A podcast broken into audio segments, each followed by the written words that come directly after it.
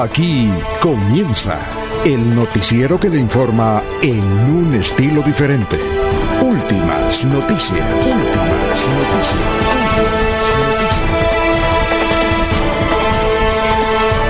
La información analizada por los expertos, sin sesgos, explicada con detalles, sin tanta carreta. Últimas noticias por Radio Melodía, también por Facebook y YouTube Radio Melodía. Director Alfonso Pineda Chaparro.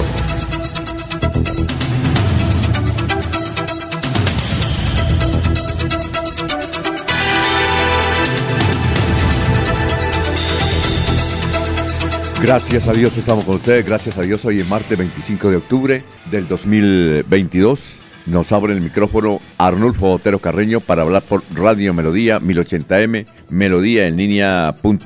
Estamos eh, lloviendito, está lloviendo fuertemente en la capital santanderiana, en el área metropolitana, fuerte aguacero. Ha llovido casi toda la noche en forma lenta, pero en las últimas horas ha arreciado el aguacero. Así es que aquellos que salen generalmente a esta hora a caminar, la buena noticia es que se pueden quedar aquí escuchando Radio Melodía. Nosotros los abrigamos con la información. Bueno, 25 de octubre. Faltan 67 días para terminar el año 2022. En dos meses estamos desenguayabando por ser 25 de diciembre. Hoy es el, Día Mundial de la Ópera. Hoy es el Día Mundial de los Enanos o personas de talla baja. Vea, hasta ellos tienen Día Mundial, ¿no? Las personas de talla baja o enanos. Hoy es el Día Mundial. Hoy es el Día Internacional del Artista. Generalmente, octubre es el Día de los Niños y de los Artistas, ¿no? Un día como hoy, en 1891, nació Pablo Picasso, gran pintor nacido en Málaga, en Málaga, España. Un día como hoy, en 1964, nació Daniel Alfonso Coronel Castañeda. Daniel Coronel. Nació en 1964, un día como hoy. Eh, periodista, columnista, eh, director de o dueño de Noticias 1, investigador, presidente de la revista Cambio. En fin, hoy está de cumpleaños pues el gran Daniel Coronel. Un día como hoy, en 1982, Belisario Betancourt anunció que no habrá, habría Mundial de Fútbol en 1986 en Colombia. El argumento de esa época, quienes recuerdan, era que esa plática la necesitaban para puentes, carreteras, colegios y hospitales. Y no hubo ni puentes, ni colegios, ni carreteras, ni hospitales como Belisario Betancourt vivía en Barichara y venía pues regularmente a Bucaramanga, una vez le pregunté, oye doctor Belisario, ¿usted por qué, por qué no hizo el mundial? Porque usted dijo que era que esa plática era para las necesidades de infraestructura de Colombia. No hubo mundial y no hubo, y, y no hubo el cubrimiento de las necesidades de infraestructura de Colombia. Y él me contó, sí, lo que pasa es que no alcanzó. Riéndose, dijo, no, sí, claro. Lo que pasa es que no alcanzó. Bueno, Hablando de fútbol, un día como hoy en 1997, Diego Armando Maradona se retira del fútbol profesional y se retira hace 25 años en medio de críticas por el consumo de droga, en fin, muchos artículos, muchas reacciones sobre la forma como se retiró Maradona del fútbol. Un día como hoy hace 25 años. Un día como hoy en 1999 se emitió el primer capítulo de Yo soy Betty la Fea que la han repetido, la han repetido como 20 veces, ¿no? Oiga, y uno la ve y le parece interesante, ¿no? Es como el chavo Oche Espíritu, uno ve los, capítulos y sigue dándole, dándole, dándole.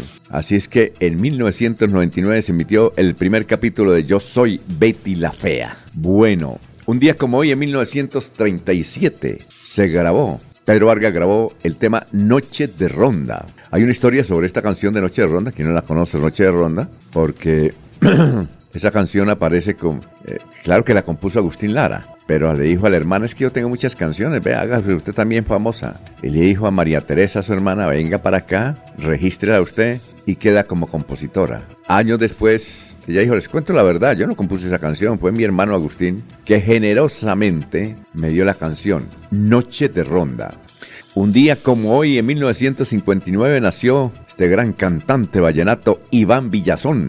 Es además abogado, entiendo. Es hijo de un hombre que fue muy importante en la política colombiana. Por ahí escuchábamos a lo lejos cuando estábamos estudiando Armando Villazón de Armas. A esta hora está tronando, ¿no? Si se escuchan acá los truenos, es porque es fuerte. Espero que como ocurre siempre, no se vaya la luz, ¿no? No se vaya la luz, estén pendientes. Bueno, el dólar, vamos a ver cómo está el dólar. El dólar está a 4.968 pesos con 75. Estamos a solo 31 pesos para alcanzar los 5 mil. Cuando el dólar llega, llega a los 5 mil, eso es un noticionón y queda para la historia. El dólar hoy está a 31,25 para alcanzar los 5 mil pesos. Histórico, son las 5.10 minutos. Vamos a saludar a nuestros compañeros que ya están en la mesa virtual de Radio Melodía. Laurencio Gamba está en Últimas Noticias de Radio Melodía 1080 AM. Bueno, eh, está cayendo rayos y centellas. Eh, recordamos un video este fin de semana en un estadio, no sé cuál fue, donde en la portería cayó un rayo. ¿Qué tal? Eso fue en Bogotá, Campín. ¿Qué tal que el arquero hubiera estado ahí, no? Oye, y justamente hace hoy 20 años, ¿te acuerdas de Carepa Gaviria? El gran jugador de Carepa Gaviria, él murió por un rayo. Murió por un rayo. ¿Cómo me pasa el tiempo? Hoy hace 20 años, el popular jugador que, estuvo en el Atlético Nacional Carepa Gaviria, justamente por este tiempo, hace 20 años, imagínense.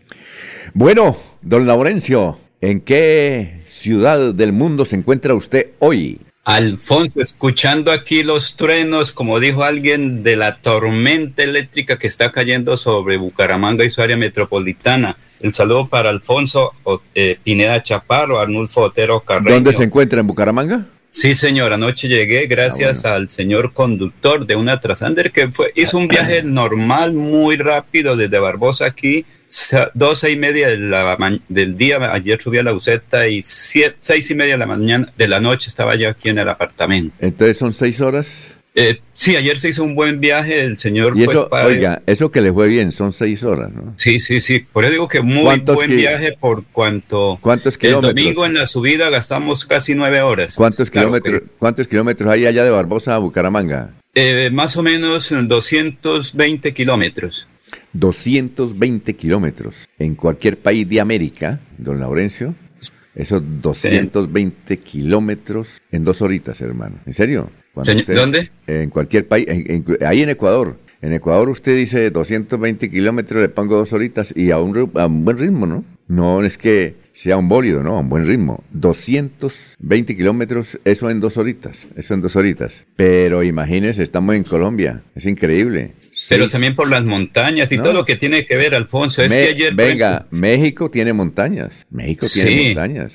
Eh, sí, claro, hay países tienen montañas, eso es la incapacidad del hombre. Panamá también tiene buenas la, vías. La incapacidad de los politiqueros, esos que nosotros entrevistamos y le abrazamos y le sacamos entrevista acá, esos politiqueros son los que tienen a Santander así. Sigámoslos, sigámoslos abrazando y votando por ellos. Bueno, ¿qué iba a decir don Laurencio? Sin embargo, ayer cuando venía de Barbosa hacia Bucaramanga, la preocupación es pasar ahí cerca o mejor, entre San Gil y Socorro, porque con esta lluvia que está cayendo, no sé si de pronto también quede inhabilitada la vía, porque hay mucha roca que se está desprendiendo. Precisamente una piedrita de esas que caen ahí en la en el sector del Chicamocha, pues en el vehículo que subíamos nos afectó. Obviamente la, la cogió, como se dice, la rueda de atrás y no la estalló. Afortunadamente pues eso, y ahí duramos casi tres horas para el cambio de, rueda, pero vea, fenómenos naturales, es la lluvia que tumba la piedra y se cae. Pero vamos con los titulares. El gobernador de Santander, Mauricio Aguilar Hurtado, dirigentes gremiales, empresariales y la bancada de congresistas, de senadores y representantes se reunieron para trazar qué es lo que van a pedirle al señor presidente de la República para el próximo año y el futuro por cuanto cada quien tiene un rosario de peticiones y hay que concretar cosas reales y que sean viabilizadas oportunamente. Hoy se reúnen los miembros del Comité Departamental de Cafeteros que fueron elegidos el pasado 11 de septiembre. Trazan la proyección de obras y de desarrollo de los cafeteros en Santander. La lluvia viene afectando las veredas, pero principalmente el trabajo de los campesinos. Por ejemplo, a esta altura hoy muchos campesinos no han podido salir a trabajar por cuanto la lluvia les impide. Y esto está afectando las cosechas, la recolección de los, cultivos para sacarlos a los centros de consumo. Por eso, cuando se va a la plaza, una libra de cualquier producto está entre 1.500 y 3.000 pesos porque hay producción, pero no hay cómo sacarla. Poco tiempo queda para que renuncien a sus cargos. Aló. La selección del próximo año. Dicen que una funcionaria importante de Florida Blanca están que le piden renuncia. Concretamente trabaja y es la personera que renuncia para que aspire a la alcaldía. Estos días se definirá todo esto, así como muchos funcionarios que están pensando si renuncian o no. En Oiva continúan los trabajos para la recuperación del terreno que se afectó en el peaje, sin embargo, todavía un largo proceso para pasar y los conductores piden que se agilicen los trabajos porque ya viene diciembre, mucho turismo y esto afectaría a la región. La mayoría de jóvenes tienen sus proyectos um, de desarrollo, cada joven tiene una actividad para cumplir, pero es difícil porque no hay conceptos definidos de desarrollo regional el desplazamiento de tierra en la vía Curos Málaga ayer afectó gran parte de los trabajadores. Precisamente vamos a San Andrés y allí está Leonardo Jerez que nos habla sobre esta situación y buen día.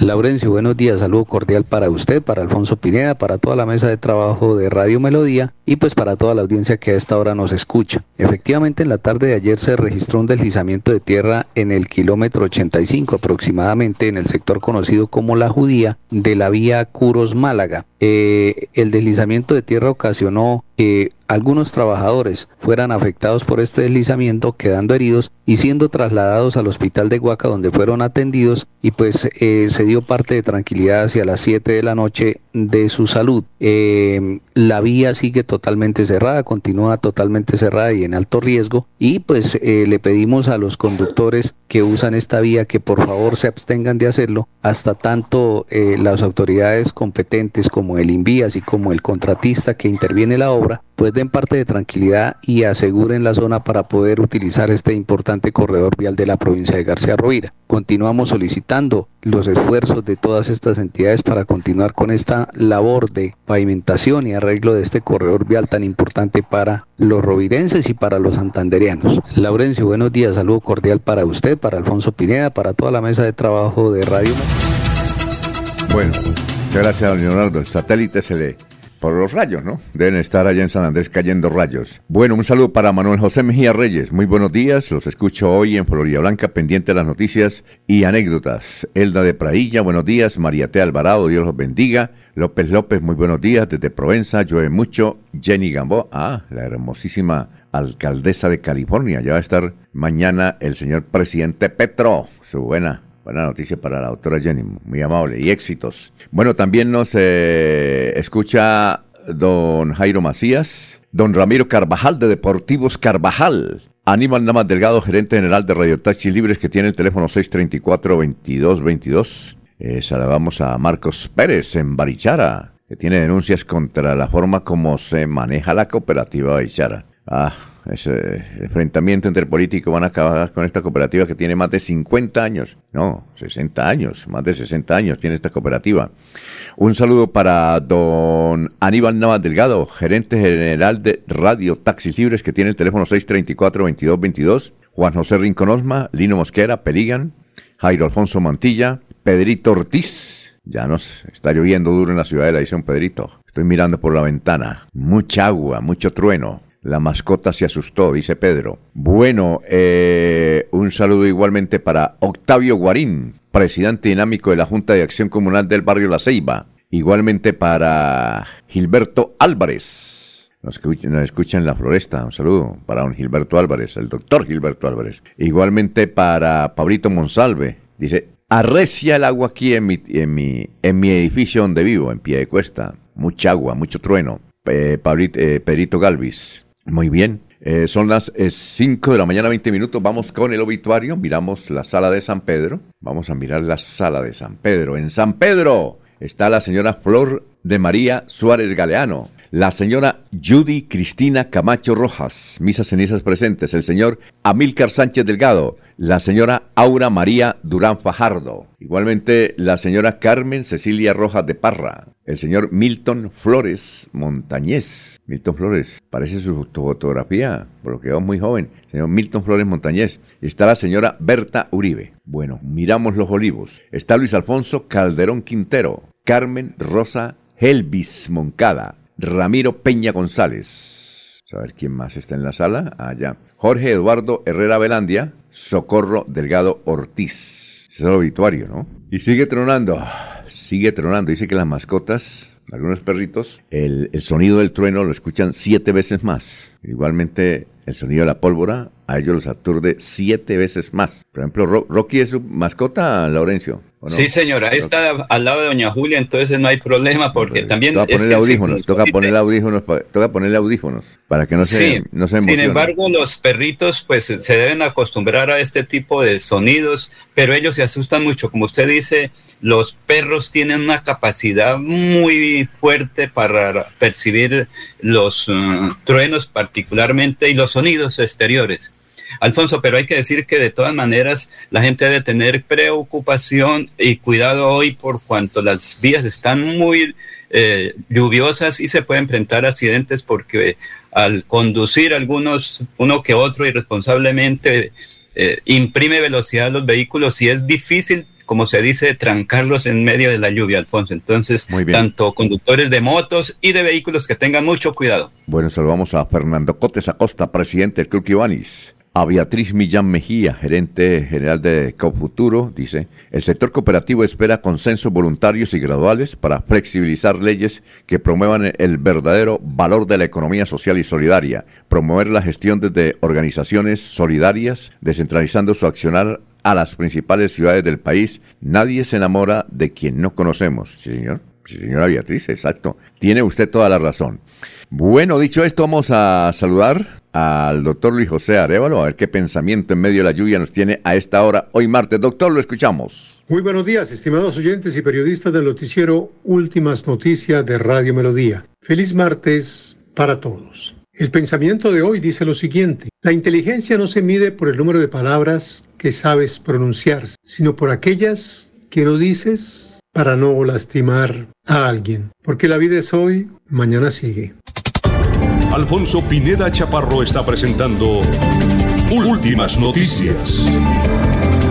Bueno, un derrumbe afectó a trabajadores de una firma contratista eh, que despejaba la vía Oscuros Málaga. Hay tres heridos. Este jueves, la directiva del acueducto definirá la continuidad o no del gerente Hernán Clavijo. Inicialmente, la reunión se iba a cumplir el viernes en la mañana, pero nos han informado que la anticiparon para el jueves. El presidente Gustavo Petro irá mañana miércoles a California, solo a California, Sotonorte, Santander. Va a hablar allá con toda la comunidad para definir de una vez por todas la delimitación que tiene bloqueada esa región hace más de 12 años, más o menos 12 o 13 años. El gobernador de Santander, la bancada parlamentaria, alcalde y representantes de gremios se reunieron ayer para definir las propuestas que le presentarán juntamente al presidente eh, Gustavo Petro para la consideración del plan de desarrollo. No sabemos si la van a presentar mañana o luego en Bogotá. Ahí vimos a básicamente a representantes a la Cámara en esa reunión. Estaban los eh, alcaldes del área metropolitana también. Luego de un mes caminando, Sergio Delgado llegó a Bogotá busca a su señora madre, Rosalba Velandia, quien desapareció al principio de junio del año pasado y no la han encontrado. Espera que en la Casa Nariño le den alguna ayuda para seguir encontrando. Es que es difícil. Nadie dice nada, nadie sabe nada. Hay un eh, video viral eh, ya es viral, que capta el momento cuando una pareja va a sacar su carro del garaje de la casa y llega un delincuente en moto como parrillero y con arma les quita las pertenencias. Ocurrió en el barrio San Luis, ubicado en la parte posterior del Diamante 2. Esto es la inseguridad no solamente en Bucaramanga, en todas las ciudades. Todas las ciudades ahí.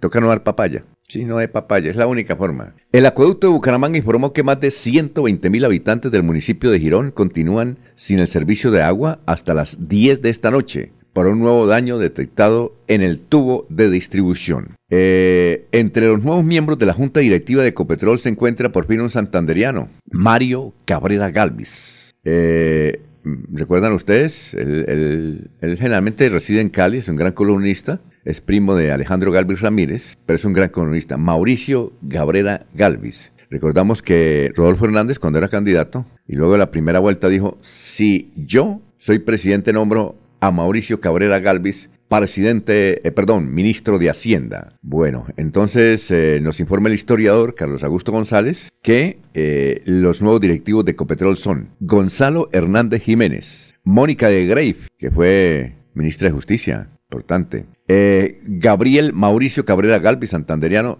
Saúl Catán Cohen, Luis Santiago Perdón Maldonado, fue presidente de Colpatria, doctor Gabriel, Sergio Restrepo y Sasa, Esteban Piedraíta Uribe, Sandra Ospina Arango, Carlos Gustavo Cano Sáenz. Eh, Sáenz.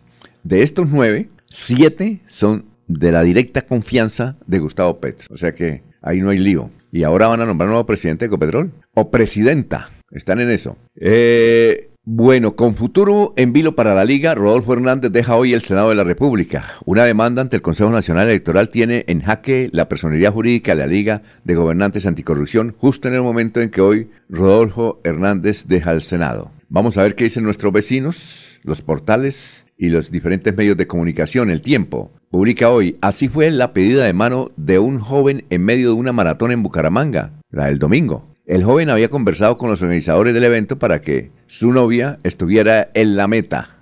Y ella dijo, sí. Bueno, Vanguardia, ¿qué dicen hoy en primera página? Esto es lo que nos gusta y lo que le falta a Bucaramanga. Hoy en el marco de los encuentros ciudadanos se hace un conversatorio en la comuna centro. Por eso preguntamos de parte de Vanguardia los bumangueses cuál es el principal problema de la ciudad, qué es lo que más le gusta de ella y qué extrañan de la Bucaramanga de antes. Melodía en línea trae esta información. Santander se proyecta con negocios verdes. Bueno, la pregunta Melodía es la siguiente. ¿Cuál necesidad de Santander debe atender con urgencia el gobierno nacional? ¿Cuál necesidad de Santander debe atender con urgencia el gobierno nacional? ¿Las vías? ¿La educación? ¿El agua potable? ¿O la seguridad? Hasta aquí el balance en las noticias.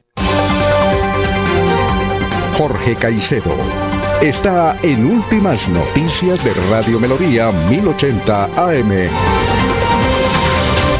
Bueno, gran Jorge, son las 5 de la mañana, 29 minutos. Llueve, ¿qué más? ¿Cómo se encuentra, Jorge?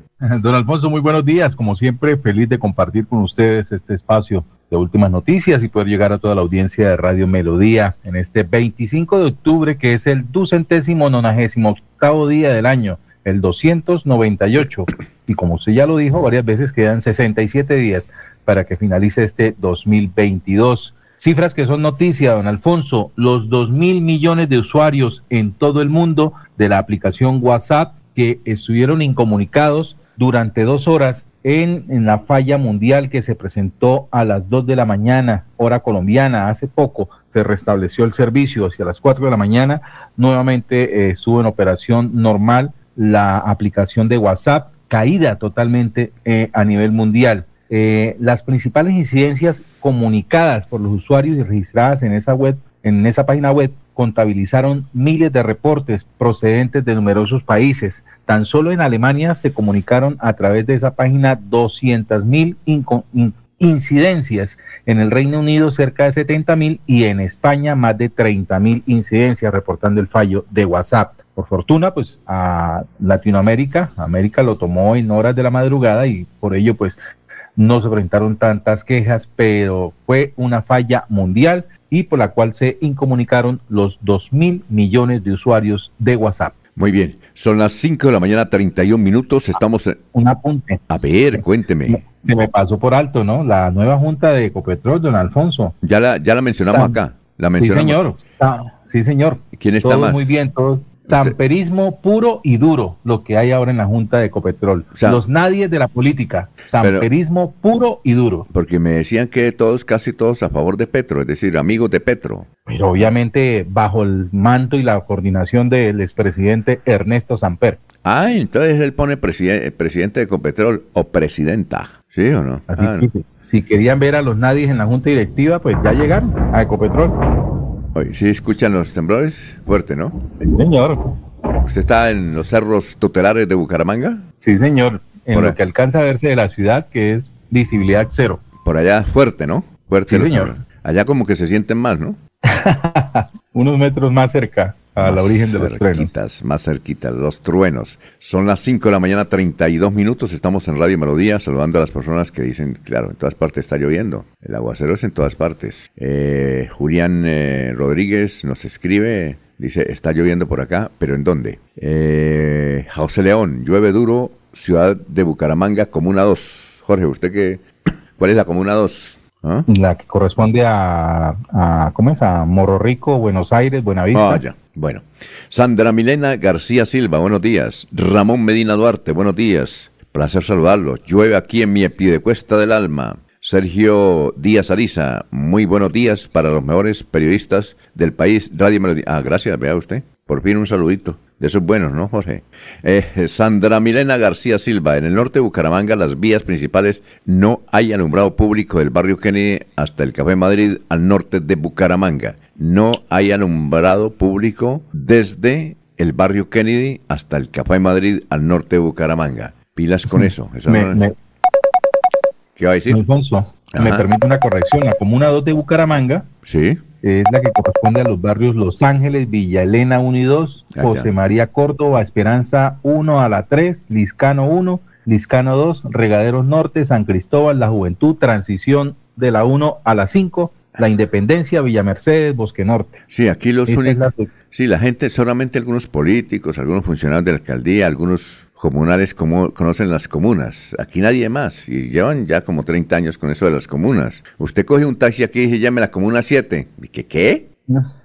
comuna 7, no, no. Es que hay, eh, eso de las comunas es como para, para la alcaldía. Dice, vamos a la comuna 7. Lino Mosquera dice, Morro Rico, don Jorge es la comuna 14. Sí, señor. Entonces los oyentes a favor y nos dicen del barrio tal. Aquí la gente no conoce comunas. ¿Sabe quién sí distingue muy bien las columnas, las comunas de Bucaramanga? ¿Quién? José David Cabanzo.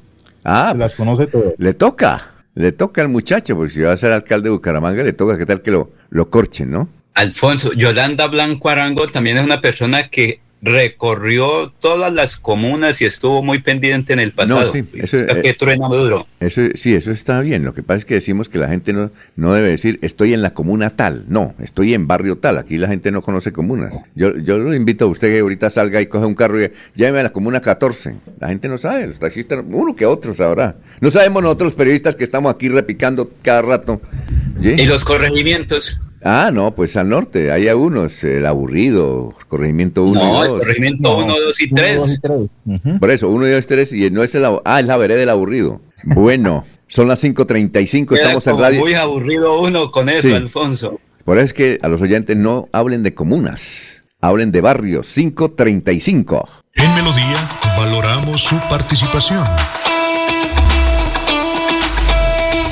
316 550-5022 es el WhatsApp de Melodía para que entremos en contacto. Envíenos videos o fotografías de las noticias de su comunidad y las publicaremos en nuestros medios digitales. 316-550-5022. El WhatsApp de Melodía para destacar su voz. Melodía, la que manda en sintonía. En Hogar como Ultrasan, encuentra en todas nuestras tiendas lavadoras, neveras, televisores, mini componentes y muchos productos de la marca LG que puedes comprar de contado o a crédito por nuestros convenios con electrificadoras y libranza. Encuéntranos también en comultrasan.com. Vigilado Super Solidaria. Celebra en Bucaramanga el Día del Niño con Cajazán. Vive un Halloween de película el próximo domingo 30 de octubre en dos funciones, 10 de la mañana y 2 de la tarde en la sede recreacional Campo Alegre. Disfruta de un espectacular show musical con la selecta y las bandas sonoras de las mejores películas de fantasía, superhéroes y villanos. Inscríbete en www.cajasan.com. Aplican condiciones y restricciones. Evento exclusivo para afiliados Cajasan. Vigilado Supersubsidio. Se va la noche y llega últimas noticias. Empezar el día bien informado y con entusiasmo.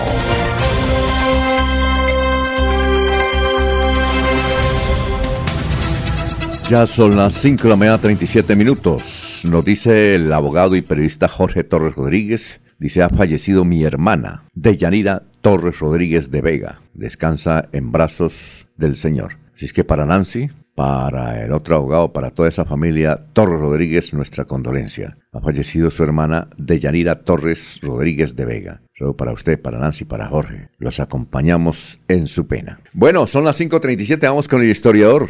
El historiador eh, Carlos Augusto González que nos tiene las noticias de hace 50 y hace 25 años en Santander. Buenos días a la mesa de trabajo y a los oyentes. Esta fue la noticia más relevante en nuestro departamento de 50 años. El director liberal de Santander en su sesión de ayer designó como su presidente al doctor Gustavo Duarte Alemán, en reemplazo del doctor Juan José Turbay, quien renunció debido a indeclinables compromisos. El actual gerente encargado del INCORA, Jorge Lorenzo Figueroa, fue designado director ejecutivo de la Corporación de Defensa de la Meseta de Bucaramanga, tras renuncia de su titular Eduardo Parra Gómez, quien a su vez fue nombrado su gerente técnico del Instituto de Crédito Territorial. Y hace 25 años fue noticia lo siguiente. Por violar las normas de publicidad exterior, la Inspección de Espacio Público de la Alcaldía de Bucaramanga dio a conocer las primeras resoluciones sancionatorias contra nueve candidatos al Consejo. La lista la encabezan los aspirantes Miguel Ángel Pinto Hernández, Esperanza Roa de Martínez y Félix Eduardo Tálora, quienes deberán pagar multas de 1.075.000 pesos. El terminal de transportes de Bucaramanga redujo sus despachos en un 40%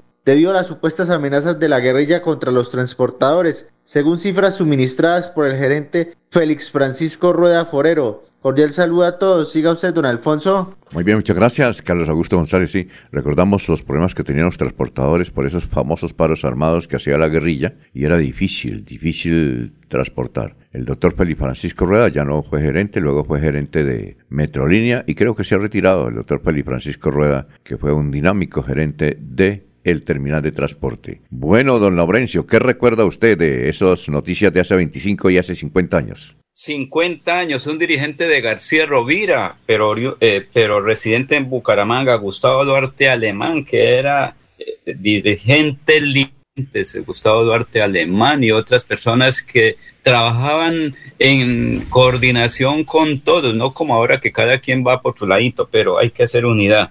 Eh, Miguel Ángel Pinto, Hace 25 años lo sancionaron por no cumplir las normas de publicidad en Bucaramanga. Creo que para esa época era concejal del Partido Liberal y se extendieron en hacer mucha publicidad fuera de lo que estaba establecido. Y como usted lo dice, hace unos 25 años uno salir de Bucaramanga era una dificultad enorme para Barranca, hacia el sur de Santander, García Rovira o Pamplona o, o Huachica, porque uno no sabía si lo cogían por el camino los fatales retenes eh, falsos o las falsas pescas milagrosas o como se le llamaba. Por eso era difícil salir de Bucaramanga. Se decía que hace 25 años estábamos secuestrados aquí en Bucaramanga y casi nadie podía salir. Si no fue después cuando Álvaro Uribe Vélez llega a la presidencia y con las caravanas de soldados, policía bien armados para sacar a la gente de Bucaramanga a ir a sus parcelas. Eso hace 25 años, Alfonso. Muy bien, perfecto. Son las 5 de la mañana, 41 minutos.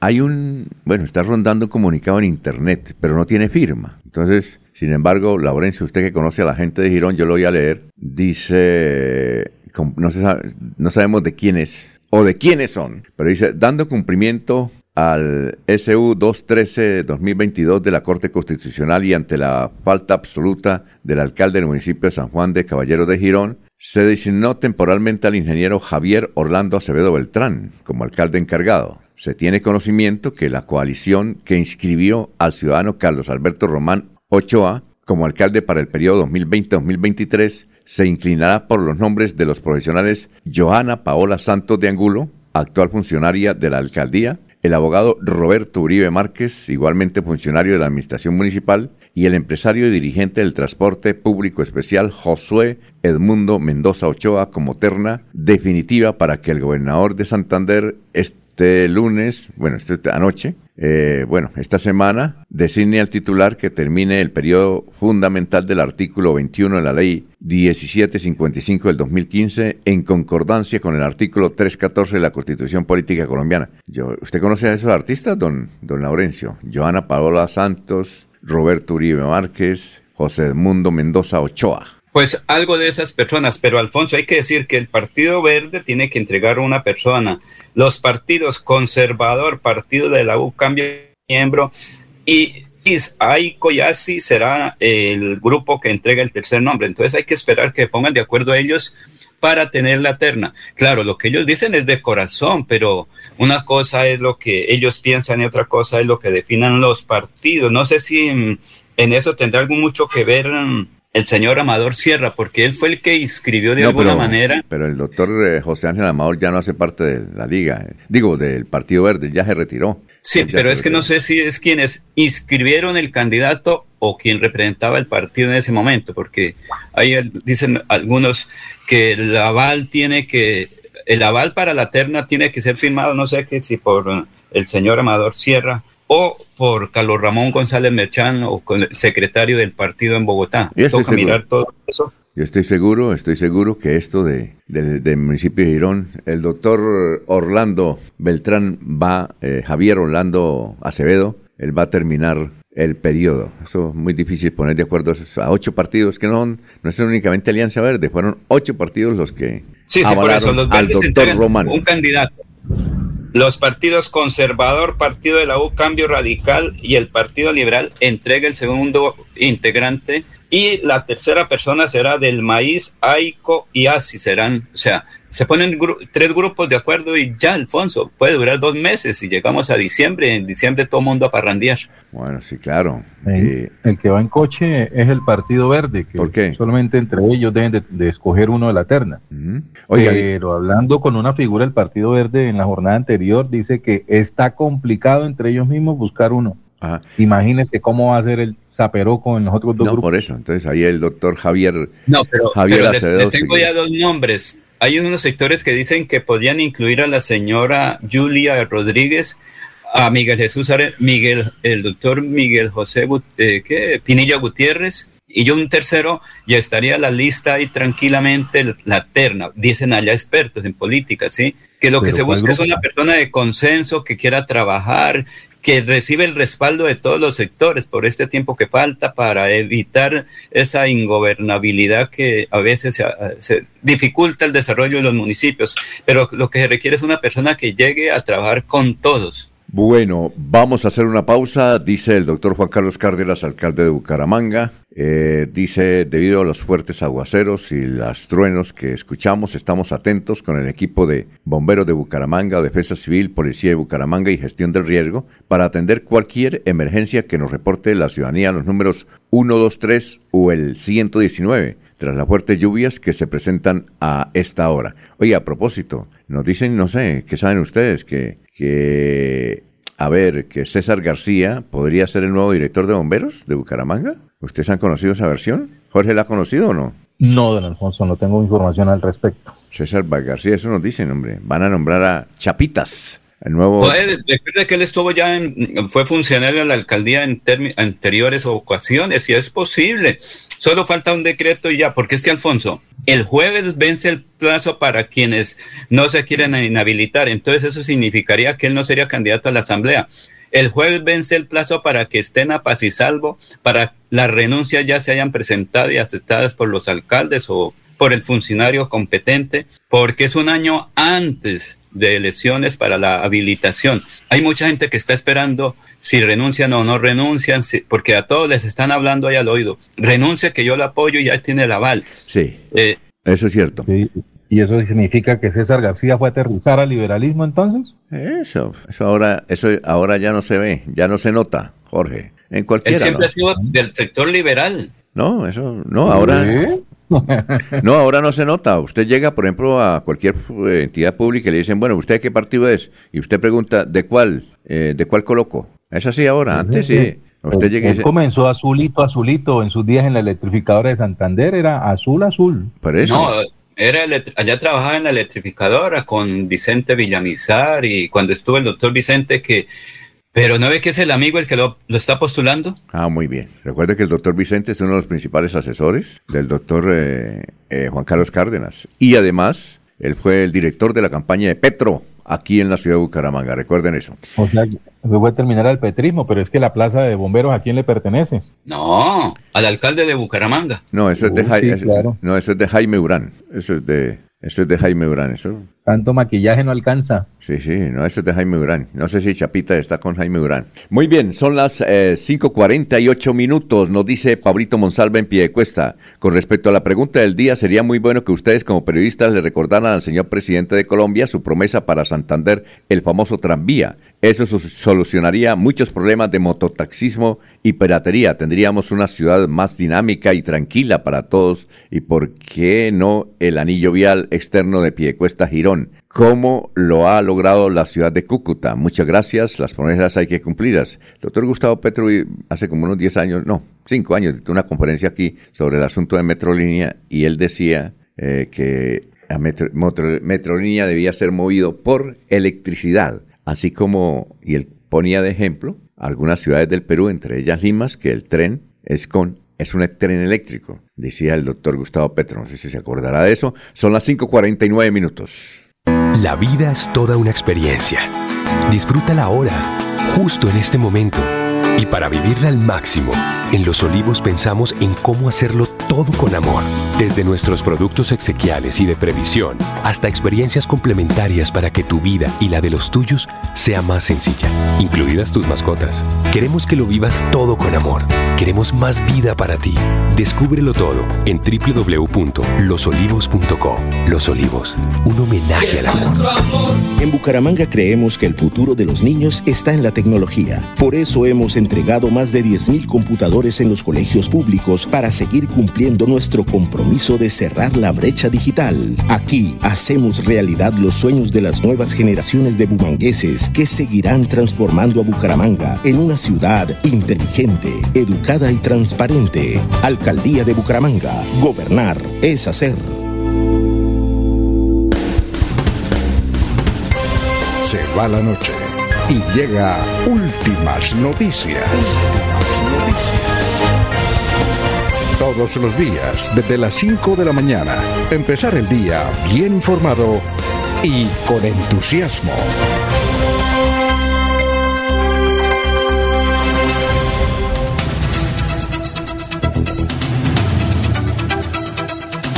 Bueno, vamos con los oyentes. Jorge Elías Hernández y Maribel Cáceres nos están escuchando. Dice, buenos días, mesa de trabajo. Eh, Sergio Díaz Alicer, bueno, pues recuerden que él apoyaba a Gaviria, el ministro de Educación, en la consulta a la presidencia. Eso sería el candidato de gobierno nacional. ¿De quién está hablando usted, muchacho? Dice qué pasará con el doctor Horacio José Serpa. Se ve que está visitando a Santander por todas las provincias. ¿Será que va a ser nuestro gobernador? Ah, ya. Dice que él apoyó a que apoyaba a Gaviria. No, bueno. Pedro Gómez, veedor de Piedecuesta. Hoy es el cumpleaños de mi hijo, John Peter Gómez Vargas. Un abrazo de corazón, su mamá y hermana, gracias. Don Pedro Gómez está felicitando a su hijo. Y de parte nuestra, John Peter Gómez Vargas. Un abrazo y para adelante es para allá. Janet Carón Telles, buenos días, gracias por mantenernos informados. Una pregunta, ¿estará cerrado el aeropuerto por mal tiempo? Oiga, buena idea, ¿no? Vamos a llamar. Claro, vamos a llamar Janet Carón Tierras. Y aquí hay también otro oyente que nos eh, está preguntando también por el aeropuerto, vamos, vamos a llamar.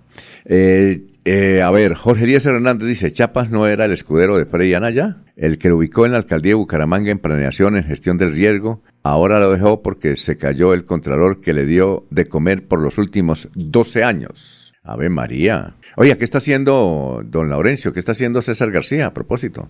Descansando por ahora, pero Alfonso hay que esperar si él cumple requisitos para ser nombrado, es un buen trabajador independientemente de las cosas.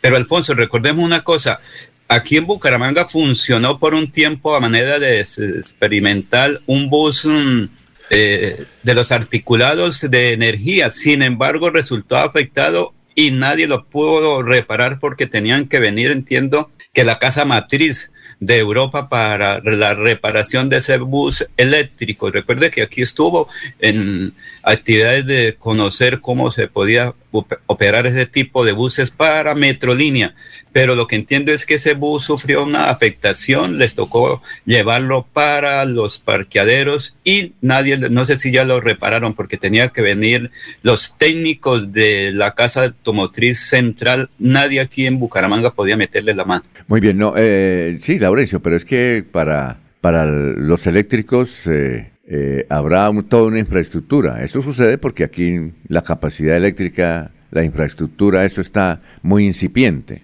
Así es que cuando, si Petro dice que el, transporte mm, como, de sistema, el transporte como Metrolínea, como Transmilenio y los otros, debían ser por energía eléctrica, eso tiene que ser toda una infraestructura y no se... Pues ahora cualquier lío habrá porque estamos en, en dificultades en ese sentido. Pero él, él quiere apostarle a eso. Él quiere apostarle a eso, a que el transporte, sobre todo el público, se mueva con energía. Se va con energía. ¿Y dónde se produce la energía, Alfonso? Es que eso también toca mirar. No, es que el vehículo se dañó, fue en el motor. Entonces, eh, los técnicos son europeos, si no estoy mal, y solamente ellos son los expertos en eso. Entonces, nadie le podía, eh, digamos, que reparar porque no se tiene aquí la tecnología ni la experiencia para ese tipo de motores. Los demás aquí, la gente, Bucaramanga, recuerden que es un centro tecnológico en reparación de motores y todo lo que tiene que ver que de gasolina, pero en los eléctricos todavía no hay esa infraestructura para los motores, Alfonso. Muy bien, perfecto. Nos dicen del aeropuerto que no, que está normalmente. A ver, los vuelos que están programados para hoy están a las 5 y 40, que ya fue para la ciudad de Cúcuta, eh, para Avianca, para Bogotá a las 6 y 7, a Medellín y Easy Life a las 7 10 minutos, a Bogotá LAN a las 7.42. Por ahora están programados normalmente. Así es que Tranquilo, pues. Alfonso, pero todavía no he visto que aparezca ningún avión ahí en, sobre el cerro de Palo Negro, claro, porque hay bastante eh, afectación de la lluvia, pero aquí desde mi torre de control personal se ve cuando aterrizan los aviones por el cerro de Palo Negro, pero hoy no he visto nada. Sin embargo, pues es un poco, no, digamos... No ha llegado, no ha llegado ninguno. No ha llegado. Pues lo que uno puede observar, porque de aquí observo cuando llega el avión, cualquiera que sea, de las diversas empresas. Aquí es de mi torre de control personal. Bueno, aquí un oyente me dice que ah, del aeropuerto, un oyente me dice, una oyente del aeropuerto me, da esa lista. ¿Qué iba a decir, don Jorge? Eh, me dice acá uno de nuestros oyentes que el señor César García actualmente es asesor de la Lotería de Santander. ¿Ah, sí? Sí, señor. Ah, bueno, no sabíamos. Ya uno poco va por allá por la 36 con, con 22, con 21. Ajá. No, no, no, no se ve, pero sí que ya está en la Lotería de Santander. Ah, muy bien, perfecto. Pero lo podían nombrar, ¿no? En la alcaldía, ¿por qué no? Van a nombrar, y tienen que nombrar funcionarios. Por ejemplo, el, jueves nombran gerente del acueducto eh, o confirman al actual. Yo, yo creo que al, actual, el doctor Clavijo, va a ser muy difícil que, que lo confirmen, ¿no? Eh, nos han dicho, directivos del acueducto, que él venía bien, pero le asomaron este escándalo y creo que tiene dificultades. Él lleva, ¿qué? Ya dos años dicen que iba bien, pero que con esto ya... Eh, y además eh, hay una senadora de, de Petro, una senadora del Pacto Histórico Santanderiana, que tiene candidata a la gerencia del acueducto, ¿no? Que es hora de que la mujer... Y no sé si, si, esa senadora es la que está respaldando al autor Consuelo, Consuelo Ordóñez de Rincón. Creo que es una Que le hicieron un homenaje en el Club del Comercio y estuvo aquí en Bucaramanga hace unos dos meses. ¿A quién? ¿A, la senadora que se menciona que ella le hicieron un homenaje en el Club del Comercio. Ah, no, no sé. No, no sé si es ella o no. El homenaje sí supimos, pero no sabemos si es ella. Y hay otros candidatos. Nos dice que la lista son 11 candidatos a ella para ser gerente del acueducto, que es un buen cargo. Es eh, de mucha responsabilidad. Es una empresa bien ranqueada, el acueducto. Y por eso, pues, ¿quién no quisiera ser gerente del acueducto, no? Entonces, eh, y creo que la doctora Consuelo reúne reúne las condiciones, porque ella es ambientalista. Generalmente ahí deben colocar es un ambientalista, uno que quiere el páramo de Santurbán. Y mañana está Petro. Eh, y mañana está Petro, yo creo que por ahí como que se fortalece, se fortalece. traen la hojita de la hoja de vida por ahí en la manita también mañana, Alfonso, es normal. Ah, sí. Eh, el, el Ministerio de Hacienda tiene una buena participación en el acueducto, ¿no? Entonces, eh, a ver si alguien nos, ya, nos envía quiénes son los directivos del acueducto para mirar, ver el perfil de los directivos del acueducto. ¿Usted las tiene, eh, Jorge? ¿Los directivos del acueducto o no? No, no los tengo. Ah. Recuerde que son empresarios de la construcción y de la parte de la salud. Sí, pero ahí el que manda es el alcalde. Eso es, el alcalde dice, es este y es este. Eso, eso eh, tiene algo de participación el gobierno nacional, claro está, fundamental. Pero ahí el alcalde es el que dice, es este, o no. O dígame cuándo no. ¿Siempre ha sido así, o no? ¿Ah? Bueno, eh, son Una hoja de vida consultada entre todos los sectores y tiene el apoyo total, el que sea próximo, o la ratificación del cargo ahí, o dejarlo ahí que siga porque puede superar las dificultades que tiene. Sin embargo, ahorita son unos tormentos como los que están cayendo ahí en el acueducto aquí por Bucaramanga. Esperemos que pase estos días. Muy bien, perfecto. Nos dice aquí que estos son los vuelos programados para hoy, que no han salido. Programados. Una cosa es programado y otra es que salga, pero están programados. Eso siempre ocurre, ¿no? Uno llega y mira el tablero programado, pero no saben, no, que aplaza y aplaza y aplaza. No ha salido el primero. El primero está para las 5.40 minutos de la mañana, el otro está para las 6 y 7. No, no ha salido. Yo creo que se retrasan unas horas, pero el aeropuerto está ahí en stand-by. Es que, Alfonso, la pista está mojada por lo que está lloviendo y aterrizar o el despegue puede ocasionar que eh, no pueda despegar el avión y es por eso es que no autorizan la salida a pista de los aviones. El controlador que esté ahí de turno es el responsable de decirle puede salir o... Bueno. Eh, Jorge, ¿usted conoce el aeropuerto? Que lo permitan, porque una cosa es... Sí. Señor. Jorge, ¿usted conoce el aeropuerto de Yopal Casanare o no? Mm, sí, sí, sí, en una, en una ocasión estuve. Eh, Amilcar Rosero nos escucha en Yopal, dice el mejor aeropuerto del mundo, el más bonito es el, el de Yopal, ¿es cierto? ¿Qué bonito? Pues sí, sí, se me pareció mucho al de Barranca Bermeja, ¿no? Muy, muy sencillo, muy ordenadito, pero sí, sí. sí, es bonito. Amilcar Rosero, y se los escucho todos los días, no soy santandereano, no conozco Bucaramanga, pero me agrada como hacen en el noticiero. Amilcar Rosero, les cuento que tenemos el aeropuerto más bonito del mundo. Uy, tú a conocerlo, ¿no? Entonces... ir a comer mamona. Bueno, ¿y por qué es bonito? ¿Qué tiene? ¿Qué tiene bonito, Amílcar o Jorge? ¿Qué tiene de bonito ese aeropuerto? No, no, no, pues a mí me pareció muy sencillo, ordenado, ¿no? Em, pues me pareció el de Barranca Bermeja, ¿sí? Ah, de fácil acceso, no, no, no, no, más que tenga algo que descreste, que lo haga diferente a los demás, tampoco, pero sí es bonito. Bueno, don Amílcar, gracias por la sintonía. Sigue así y no cambie. Son las seis de la mañana, un minuto. Aquí Bucaramanga, la bella capital de Santander. Transmite Radio Melodía, Estación Colombiana, HJMH, 1080 kilociclos, 10.000 vatios de potencia en antena, para todo el oriente colombiano. Cadena Melodía, la radio líder de Colombia.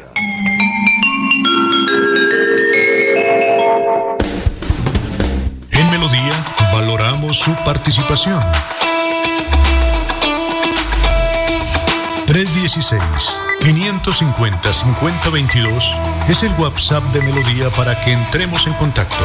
Envíenos videos o fotografías de las noticias de su comunidad y las publicaremos en nuestros medios digitales. 316-550-5022. El WhatsApp de Melodía para destacar su voz. Melodía, la que manda en sintonía. Se va la noche y llega últimas noticias. Empezar el día bien informado y con entusiasmo.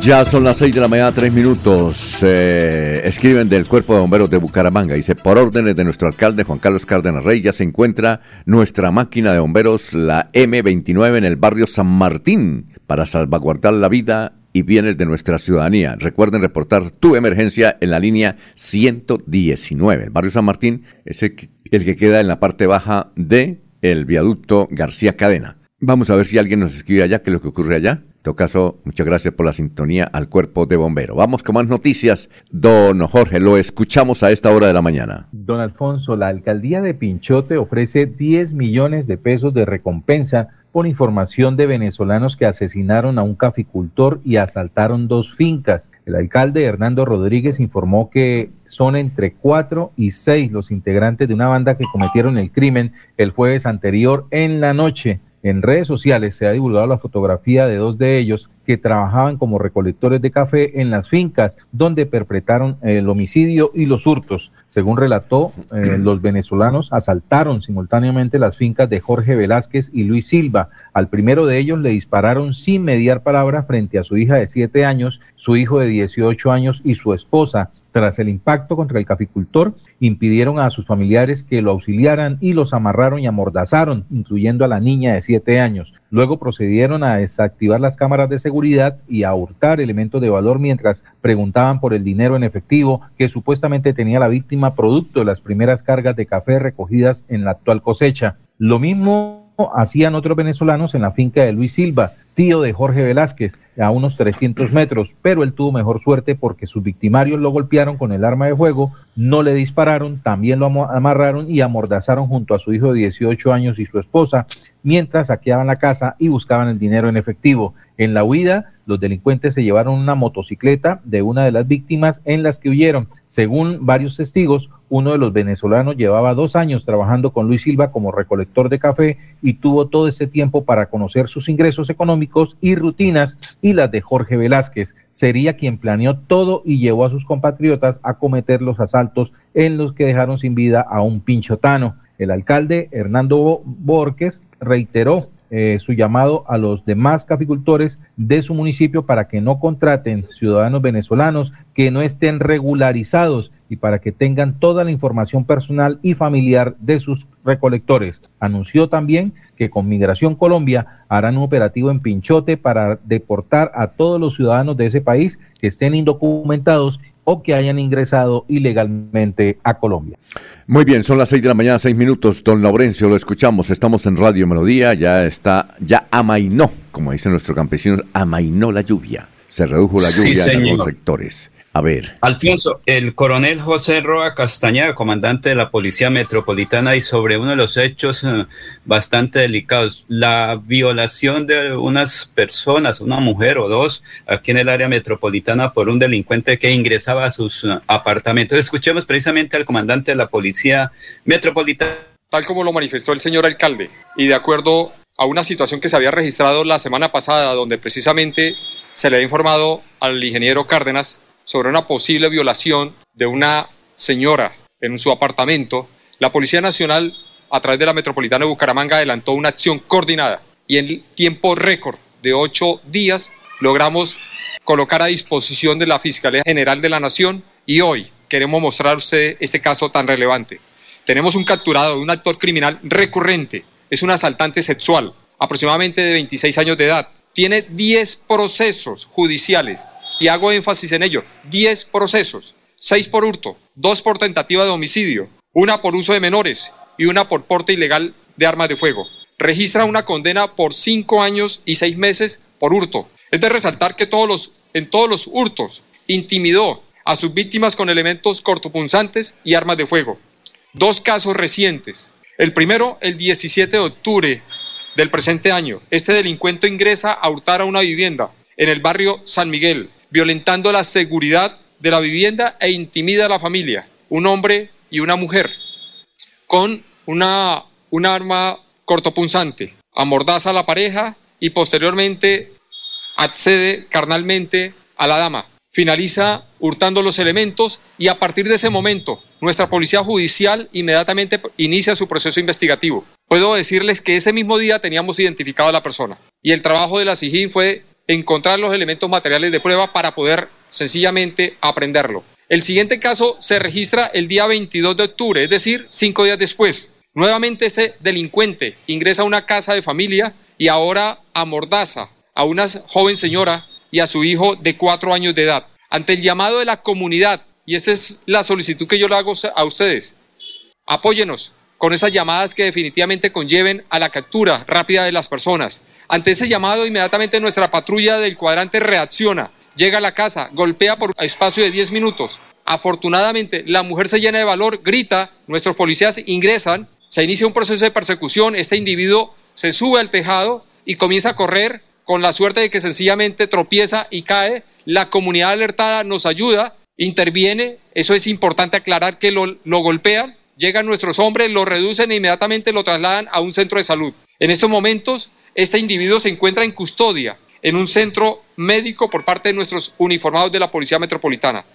Reitero a toda la comunidad, denuncie y en segundo lugar, informen en tiempo real la situación para poder sencillamente actuar con rapidez y poder capturar a todos estos delincuentes. Denunciar sí paga. Y tienen una segunda particularidad. Tienen a la mejor policía metropolitana al servicio de ustedes. Cuenten con nosotros para sencillamente hacer de Santander un departamento y de Bucaramanga una capital segura. Muchas gracias. Bueno, esa es la idea. Esa es la idea. Bueno, ahí estaban las campanas de San Laureanzo anunciando ya eh, la misa. Olga Blanco dice buenos días, bendiciones. Jorge Eliezer Hernández, el chino clavijo no lo reeligen en el acueducto por el escándalo y detrás de ese puesto están los petristas. Consuelo Ordóñez sería volver a lo mismo con las mismas. Puede saber mucho, pero no es la indicada. Lino Mosquera, Víctor Raúl Castillo hace parte de la junta directiva del acueducto. Eh, Jorge Elías Hernández, por primera vez estoy de acuerdo con Laurencio. No han llegado aviones, de pronto estarán alistando para decolar. Ah, bueno. Y también nos escribe, a ver quién nos escribe desde Chía, Cundinamarca.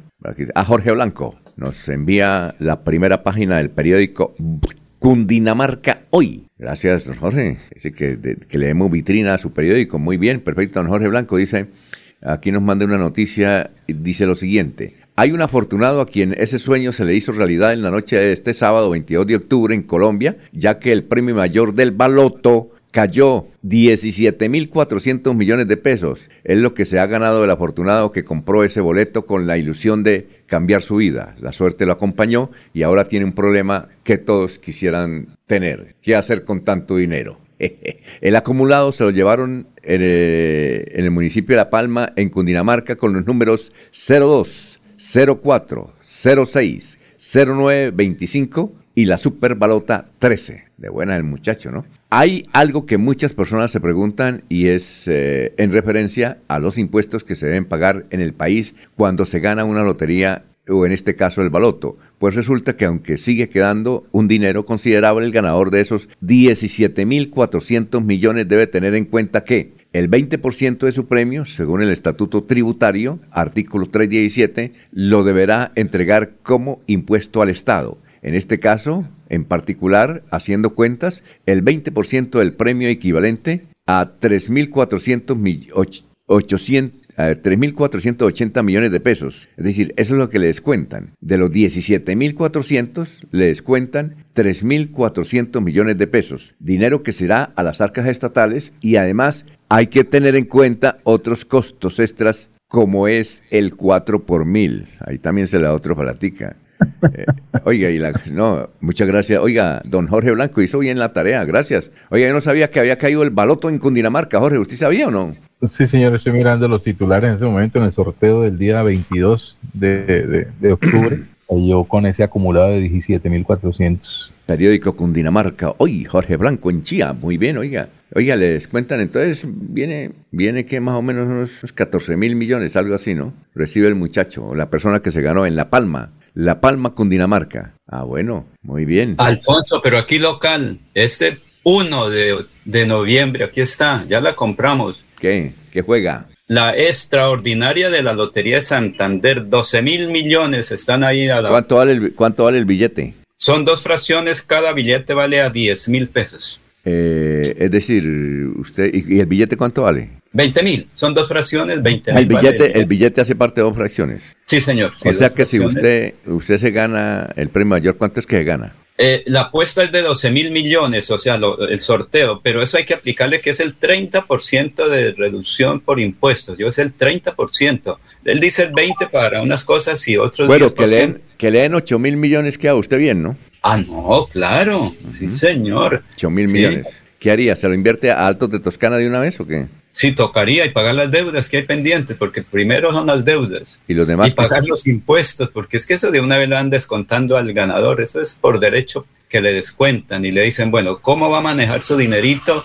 Aquí esta oferta, lo pagamos en cinco años o eso ahí de una vez le dicen cómo puede manejar el dinero para quien gane. Eh. Por eso es que la gente gana y se pierden porque dicen ya tengo cómo invertirlo para que mis amigos no vengan aquí a pedirme para ahí para los dulces. Entonces, el que gana la lotería o el valor, recuerden lo que pasó aquí en Bucaramanga, el señor que se la ganó se perdió y ni siquiera le dio algo a quien la vendió, porque generalmente hay que darle algo. Ah, pero el baloto, eh, eh, ¿recuerda usted una, rueda de prensa que hace una, un año hizo el doctor Gonzalo, gerente de la lotería, que fue ahí en el, en el canal TRO? Él decía eh, que hay premios que no los reclaman, ¿no? Yo no sé hay premios que no lo reclaman y pues, es increíble. ¿ah? Nos pareció curioso. Yo creo que usted estaba ahí ese día, ¿no, Laurencio? Sí, sí, ahí fuimos. Sí, señor. Hay premios, hay premios que no lo reclaman. Sí, pero es que, Alfonso, hay el otro hecho más interesante, es que alguien se ganó la lotería, era una persona pobre. Dijo, ya tengo mucha plata, se quitó la ropa y dijo, hay que quemarla porque esas cosas para qué. Y quemó todo, obviamente. Pero se le olvidó que en el bolsillo de atrás tenía el billete. Ah, bueno, saludamos a un también el billete y para reclamarlo toca con el billete y dice por detrás.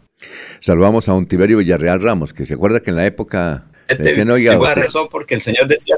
Oiga, Laurencio, ¿recuerda usted a un Tiberio? Un saludo para un Tiberio que nos escucha a esta hora. Un Tiberio Villarreal Ramos hace unos 30 años, porque él movía mucha plata y tenía mucho dinero. Entonces uno le preguntaba, bueno, Tiberio, entonces ¿qué, qué pasó? ¿Por qué tanto dinero? Me gané el sorteo extraordinario de Navidad me gané la lotería tal. Tipo de buena, ¿no? Sí. La plata, ¿no? Ya, se ganaba el billete. Alfonso, hay un señor en Moniquera que ha comprado, yo creo que el mayor unas 10 veces y tiene buenas, buenas parcelas. Otra señora que era vendedora de leche, se, le quedó un billetico y se la ganó. Eh, pero ella también tuvo sus buenas cosas, fue para Bogotá, montó un gran almacén y de ropa y claro, eso vendía, pero al 50% de, de, de, crédito. Finalmente la señora fracasó porque ella pensó que era vendiendo leche que todo el mundo le cumplía. A los dos años se, se quedó el almacén, imagínese, y quedó casi en la olla, como se dice, pero compró la de Cundinamarca y se la ganó otra vez y le dijo, venga, venga, le administramos su platica. Oiga, hay gente, que, hay gente que es de buenas para eso, ¿no? Sí, señor. ¿sí? ¿Ya? De buenas para eso. Bueno, son las 6 de la mañana, 17 minutos. Estamos en Radio Melodía. En Bucaramanga, el campo volvió a tener su propia vida. Los productores y comerciantes de las veredas y corregimientos están viendo cómo sus impuestos se vuelven obras que cambian la calidad de vida de sus familias y de todo el sector rural, generando oportunidades de negocios en condiciones justas para que les entre más platica a sus bolsillos y transformen por siempre su futuro. Alcaldía de Bucaramanga. Gobernar es hacer.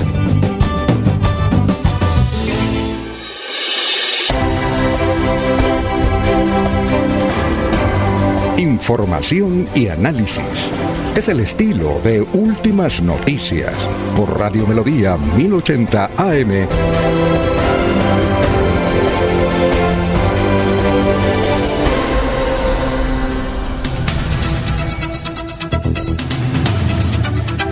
Bueno, eh, nos escriben oyentes. Eh, Héctor Hernández Mateo dice: manejo preventivo, estado lamentable las vías. Saludos desde Girón, municipio histórico de Santander. Don Héctor, que la pasada recorriendo Colombia. Bueno, estos son los. Aquí, gracias. Funcionario del acueducto nos envía la directiva. Gracias, sintonía. Ah, tenemos sintonía en el acueducto. Bueno, los principales son del acueducto son Víctor Raúl Castillo Mantilla, que es el fundador y presidente del Hospital Internacional de Colombia y la Fundación Cardiovascular, el doctor Adolfo Botero Machado. El, doctor Adolfo Botero, ustedes lo conocen, él construyó aquí el edificio donde está Radio Melodía. El doctor Adolfo Botero Machado y es un gran empresario. El doctor Luis Fernando Cruz Araujo, ¿lo conoce alguien o no? Luis Fernando Cruz, Jorge, eh, Laurencio, Luis Fernando Cruz Araujo. No, sabemos. No, no mucho, no mucho. Yo recuerdo cuando se inició esa construcción, pero no, no, no lo recuerdo mucho.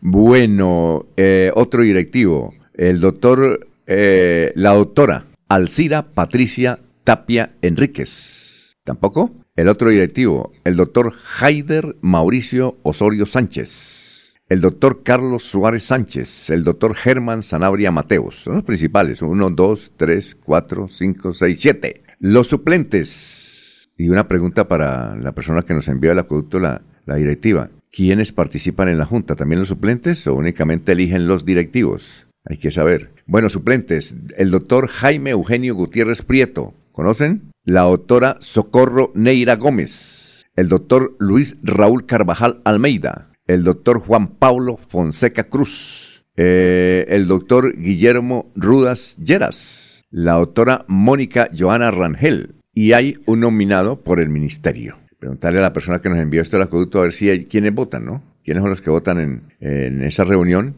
que será el próximo jueves, porque nos decían que era el viernes, pero no el próximo jueves. Y como este es uno de los mejores cargos políticos que tiene eh, el área metropolitana, imagínense, gerente del acueducto, es un acueducto muy bien rankeado a nivel nacional, es un referente y lo vincula para muchos, para muchos eh, eventos. A ver, eh, del cuerpo de bomberos.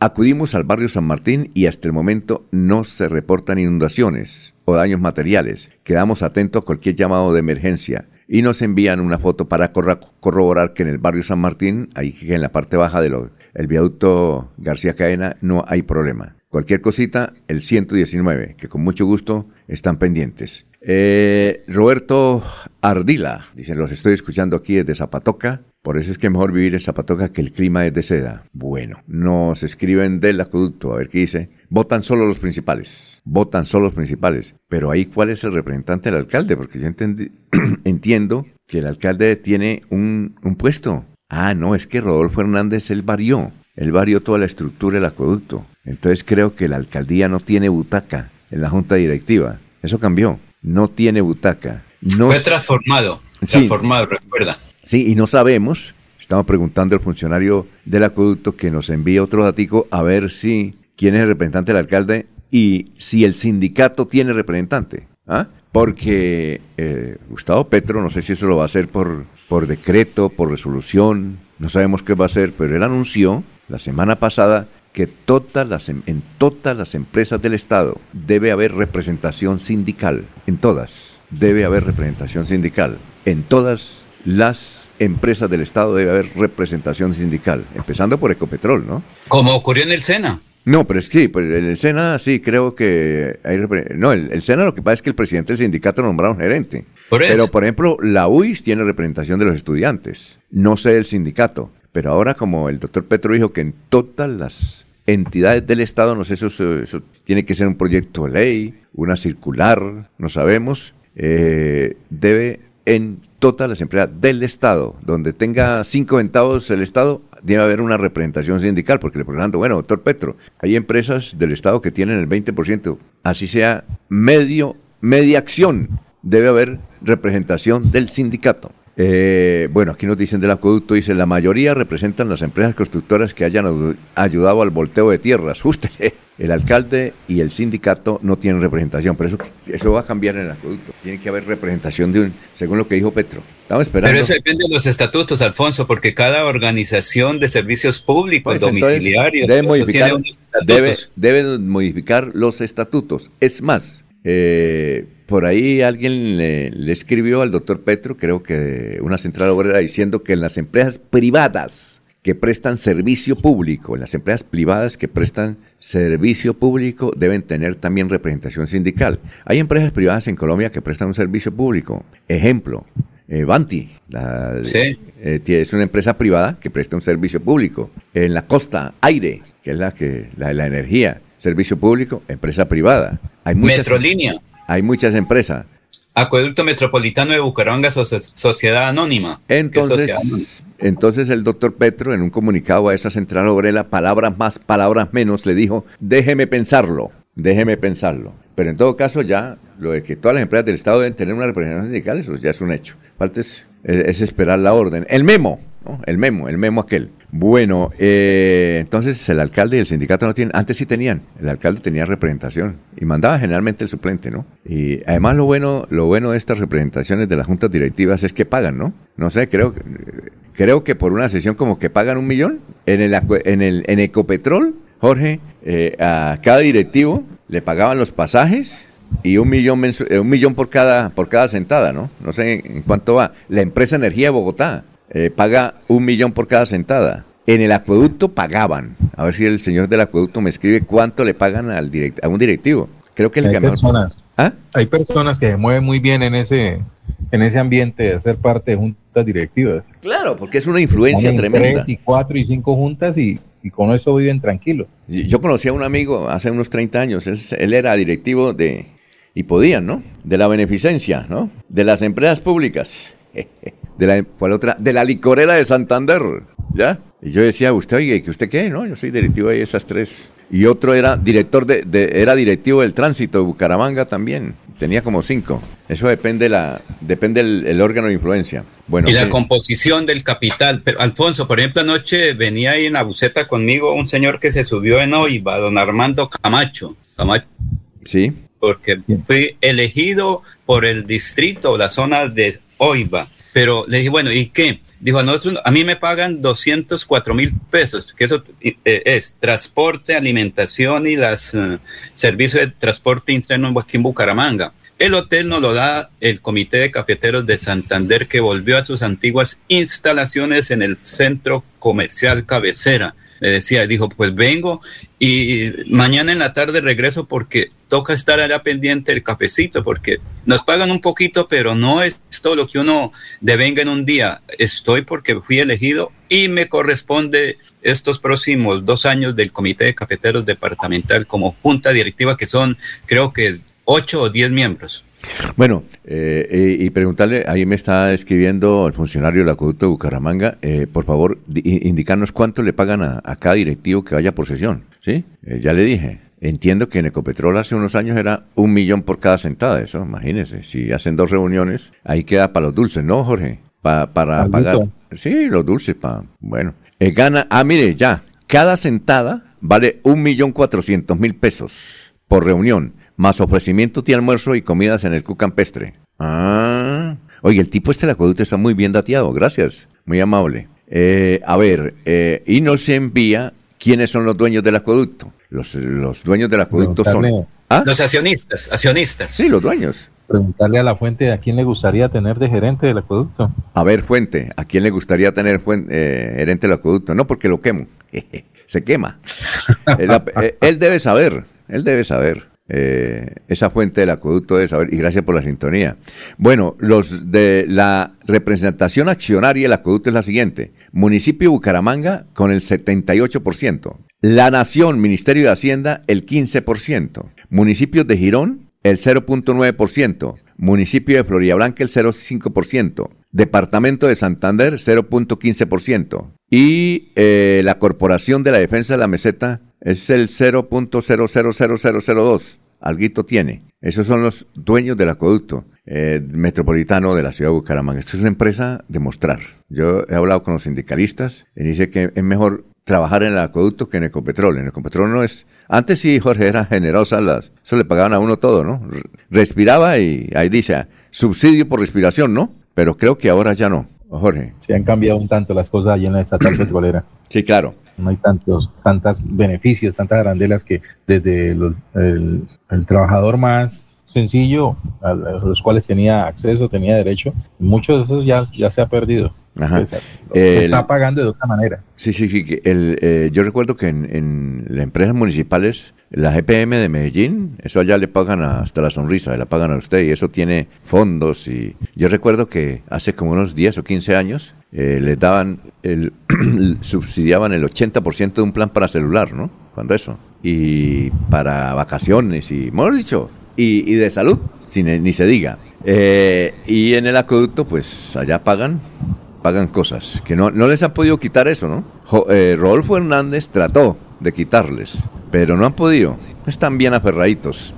Bueno, el gerente debería ser el ingeniero Eliseo Osorio. Ah, mire, ya tiene candidato, ¿sí? Sabe que sí tiene candidato el funcionario que me está mostrando el acueducto. Dice, el gerente debería ser el ingeniero Eliseo Osorio Restrepo. Conoce como nadie a la empresa y es muy honesto. Él trabajó allá, era alto funcionario del, acueducto. O sea que sí.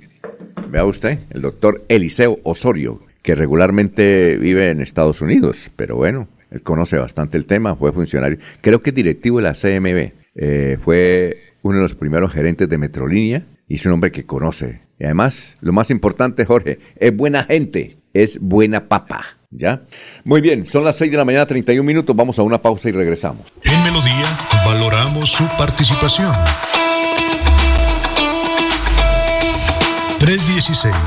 316-550-5022 es el WhatsApp de Melodía para que entremos en contacto. Envíenos videos o fotografías de las noticias de su comunidad y las publicaremos en nuestros medios digitales. 316-550-5022. El WhatsApp de Melodía para destacar su voz. Melodía, la que manda en sintonía.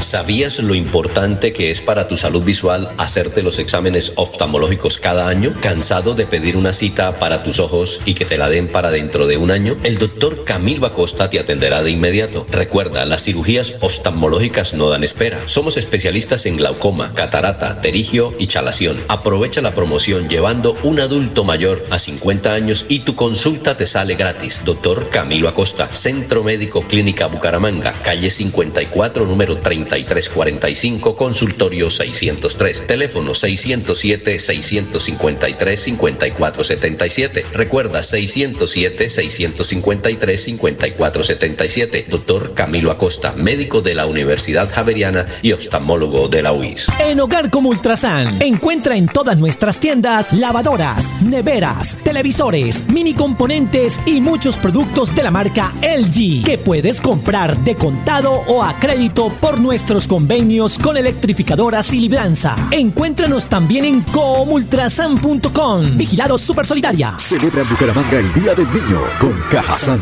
Vive un Halloween de película el próximo domingo 30 de octubre en dos funciones, 10 de la mañana y 2 de la tarde en la sede recreacional Campo Alegre. Disfruta de un espectacular show musical con la selecta y las bandas sonoras de las mejores películas de fantasía, superhéroes y villanos. Inscríbete en www.cajasan.com. Aplican condiciones y restricciones. Evento exclusivo para afiliados Cajazán. Vigilado Super Subsidio.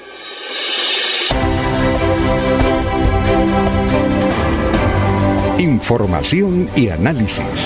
Es el estilo de Últimas Noticias por Radio Melodía 1080 AM.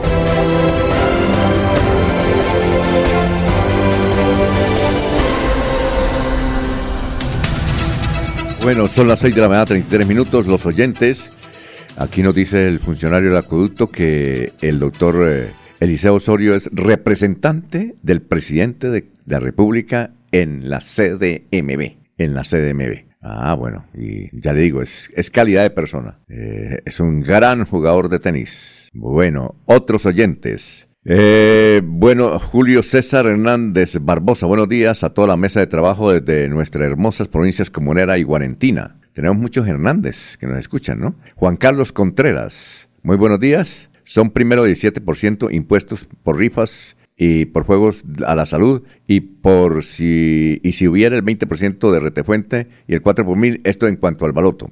María Carolina, buenos días, qué lluvia en Bucaramanga. Dios los bendiga desde el Gómez Niño, barrio Gómez Niño, que queda ahí pasando para la Ciudadela, es la Comuna 6. Bueno, eh, Carmen Elisa Balaguera dice, Consuelo Ordóñez de Rincón, una ejecutiva de alto nivel. Ningún ser humano somos perfectos, pero de ser elegida, las finanzas del acueducto estarían saneadas. Si la doctora Consuelo conoce, ella conoce, fue fundadora de la empresa Aceu Bucaramanga. Y yo recuerdo que hubo una reunión hace 20 años en el club, en el club del comercio ahí con los periodistas y la doctora presentaba un balance de la empresa que estaba dejando utilidades y Armando Puyana decía, es increíble lo que esta niña hace.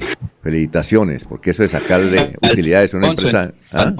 Cuénteme. Se estaría perdiendo entonces una candidata a la alcaldía de Bucaramanga, porque entiendo que ella estaría también recibiendo el apoyo para ser candidata a la alcaldía de Bucaramanga. Bueno, eso dicen. Son las 6 y 35. Vamos a saludar a Sabino Caballero Borges, director de contenidos de Radio Melodía. Sabino, en esta lluviosa, pero lluviosa mañana del martes, ¿qué nos tiene de tendencias para hoy? Buenos días, Alfonso. Y además mañana de truenos. Sí. Truenos, rayos y centellas están cayendo pues en el área metropolitana de Bucaramanga. Buen despertador además. No sé quién, puede, quién no sé si habrá gente que pueda dormir así. Ah, sí, Pero claro. bueno, empezamos. Debe, ser, por la salida de Rodolfo del Senado hoy. la despedida fue total. Bueno, el presidente... El anuncio del año que viene, Sabino, del año que viene. Las vísperas ya, ya, ya. No, es que claro, estamos a... En dos meses ya estaremos en Navidad, el 25 de octubre, en dos meses ya estaremos en el Paseo de Olla, después de las festividades del 24 de noviembre. La Navidad es el 25, pero imagínense. Y el 29 del 2023. ¿Qué pasa con el 29 de 2023? Elecciones de alcaldes, gobernador, asamblea, diputados. Ah, en un año. Juntas administradoras. Es un año antes. Correcto. Es un, en, en, en, un año estaremos en esa labor. Bueno, entramos en, en materia. Ayer preguntábamos sobre qué, qué, le opinaba pues las declaraciones del presidente de la Federación de Fútbol cuando dijo que las jugadoras de la selección sub-17 no recibirían premios porque no son profesionales. La gente respondió, es machismo el 22%, es respeto a la norma el 7% y es discriminación el 71%.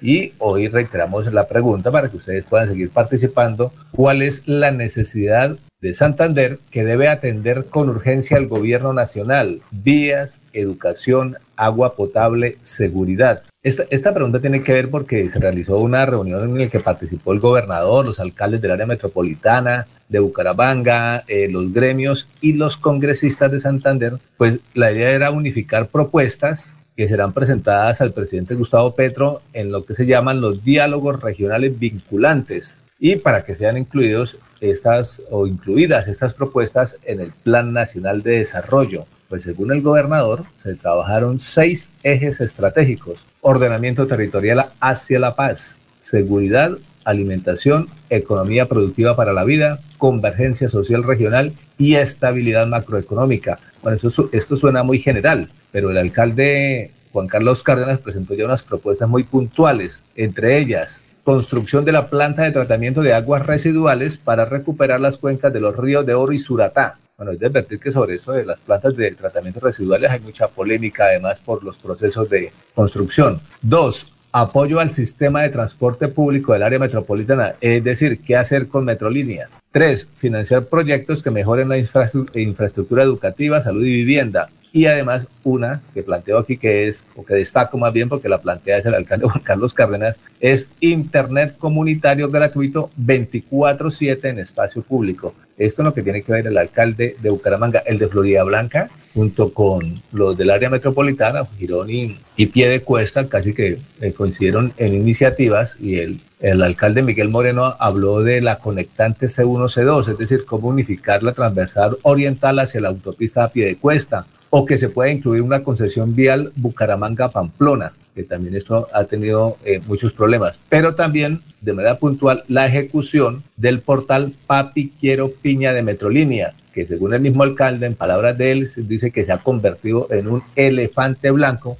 que afecta a la imagen de Florida Blanca. Estos son algunos pues, de los puntos que solicitaron. Entonces, por eso también estamos planteando esta pregunta. Y es tendencia, entre otras, servicio social, que hace referencia a qué? Vamos a dar pues contexto, pues tiene que ver con la propuesta de que se planteó ayer en el Senado y que se aprobó la ley de paz total y que permitirá los diálogos con grupos armados ilegales, incluidas las disidencias de las FARC. Lo que no se aprobó fueron los indultos a integrantes de la llamada primera línea y se rechazó el servicio social para la paz, que era una propuesta al servicio militar obligatorio. Y entonces llegaron las reacciones. Por ejemplo, Ariel Ávila, que es el senador ponente, era el senador ponente, pues dijo, defendía el servicio social para la paz como complemento al servicio militar obligatorio. Proposición presentada por el Centro Democrático eliminaba esta opción y como coordinador invité a partidos a votarla negativamente y avanzar con servicio social. Perdimos, dijo Ariel Ávila. Y Gloria Flores, santanderiana de Pacto Histórico, escribió, el Centro Democrático propuso eliminar el artículo que reemplazaba el servicio militar obligatorio por el servicio social para la paz. Ganaron con 40 votos contra 38. Se pregunta, ¿por qué nos cuesta tanto apoyar la paz? Y es de advertir que las senadoras Paloma Valencia y María Fernanda Cabal eh, eh, fueron unas pues, de las proponentes de la iniciativa contraria. Ellas dicen que cualquier modificación al servicio militar obligatorio en Colombia debe hacerse a través de una reforma constitucional y no de un proyecto de ley. Esos son algunos de los argumentos. Sin embargo, eh, se cuestiona a pacto histórico. Hay una puja allí interna que entre la, la derrota que tuvo pacto histórico allí en el Senado tiene que ver porque no asistieron seis de sus integrantes para votar. Entre ellos, esto está por confirmar, le estaba escribiendo aquí a la senadora Sandra Jaimes, dice que Sandra Jaimes, también santanderiana, no estuvo en el debate, por tanto no, dio el voto. Pero lo curioso entre ellos también, no votó Roy Barreras, pero él estaba ahí, ¿por qué se ausentó? Es la pregunta. Eh, tengo, tengo los nombres de los ausentes. Hágame el favor si los tiene todos. Del pacto histórico, eh, Piedad Córdoba, quien tiene excusa médica. Eh, Sandra Yané Jaimes Cruz no estuvo presente a la hora de la votación. María José Pizarro tampoco estuvo presente. Eh, Paulino Riascos tampoco estuvo presente. Y por el Polo Democrático no estuvo presente Wilson Arias y Pedro Flores Porras. Esos seis no estuvieron presentes y obviamente Roy Barreras como presidente que misteriosamente se ausentó al momento de la votación. Le dio alguna urgencia para salir y de el recinto y no hubo votación por parte de él. Son cosas curiosas. Además, debería dar ejemplo, pacto histórico debería estar en todos los debates. No, hay justificación, excepto salud, ¿no? Por ejemplo, pues en el caso de Piedad Córdoba, pero el resto no tiene justificación. ¿Por qué no están en los debates? A veces. ¿En dónde eh, está el cambio? Es la pregunta. A veces dan un argumento de salud. Se me enfermó la mascota. Mm. El trancón. Sí, no, no, dicen, se enfermó, como es de salud, dicen, se me enfermó la mascota. Sí, pero no hay, no, no, no, no hay justificación, porque se cuestionaba a los, o se cuestiona a los partidos tradicionales por el ausentismo. Y histórico, ¿dónde está el cambio? Debe dar ejemplo. Bueno, y ahí, y ahí tienen, y eso está bien que pase, que pierdan los debates y gane la oposición por simple falta de disciplina. Entonces, ¿dónde está el cambio? Bueno, estos son eh, los planteamientos, Alfonso. Bueno, muchas gracias, Sabino, muy amable, muy gentil por haber estado aquí en Radio Melodía. Éxitos, está lloviendo, son las 6 de la mañana, 44 minutos. Don Armando Pavón, dice, les escribo aquí desde California, una preguntita, don Laurencio irá a venir a California mañana con el presidente... Eh, con el presidente Petro es que le tengo un tinto y una primicia, pero se la doy personalmente. Don Armando Pavón Maldonado. A ver, Laurencio, ¿va a ir o no? Todavía no tengo invitación para ir, porque recuerde que ahora es con invitación para uno asistir a ese tipo de eventos. Se va a quedar esperándola. Eh, entonces, un saludo, don Armando. me vine de Barbosa, Alfonso, esperando a ver si me invita. No, es que como por cupos, por logísticas de, de desplazamiento, si fuera aquí en Bucaramanga era más fácil, pero es que arriba, eh, allá siempre es un poco más complicado. ¿no? Que, recuerden que hay paso restringido. Bueno, muy bien, son las 6 de la mañana. Los demás llegan en helicópteros, que es apenas natural. Eso toca utilizar la tecnología para esos desplazamientos en el helicóptero presidencial, en el 001. Muy bien. Bueno, nos dice Alex que eh, está de cumpleaños un gran ser humano, periodista, hace parte del Departamento de Comunicaciones de Cajazán, Juan Carlos Camacho. Nuestro saludo, nuestro abrazo, qué calidad de persona. Eso sí, en eso estamos de acuerdo con Alex. Un gran ser humano, Juan Carlos Camacho. Un saludo. Son las 6 y 45. Queremos que disfrutes de un servicio de energía confiable y de calidad. Por eso, trabajamos en el mantenimiento de la infraestructura eléctrica. Para que estés informado oportunamente de las fechas y horarios, síguenos en nuestras redes sociales o consulta toda la información en www.esa.com.co. ESA, Grupo EPM, Vigilado Superservicios. En Bucaramanga le reconstruimos la vida y el hogar a más de 25 mil familias. Nuestra convicción es trabajar por una ciudad más incluyente y solidaria, donde todos los bumangueses puedan contar con unas condiciones de vida dignas y de calidad. Así seguimos demostrando con hechos nuestro compromiso en reducir los índices de pobreza y consolidar nuestro liderazgo con relación al promedio nacional. Alcaldía de Bucaramanga. Gobernar es hacer. Escucha Últimas Noticias por Radio Melodía. Últimas Noticias por Radio Melodía, la que manda en sintonía.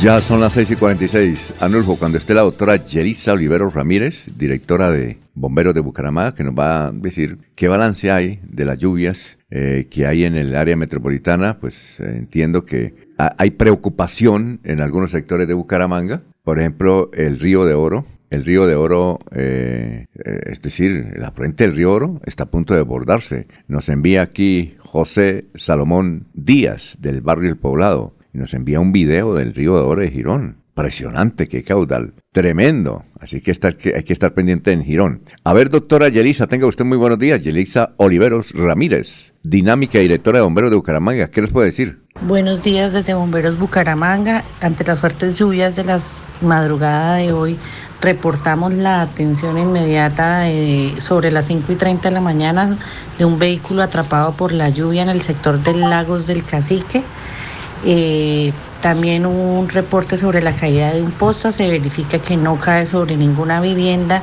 y ya se reporta a la electrificadora de Santander, que es de lo que se identifica de este posta.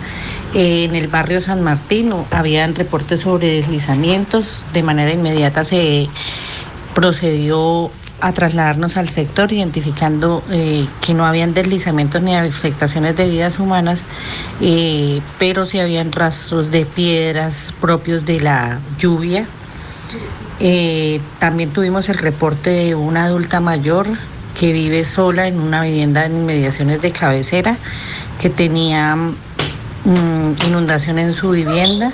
Se procedió de manera inmediata a colaborarle eh, limpiando las, los residuos que estaban taponando los sifones de evacuación de agua.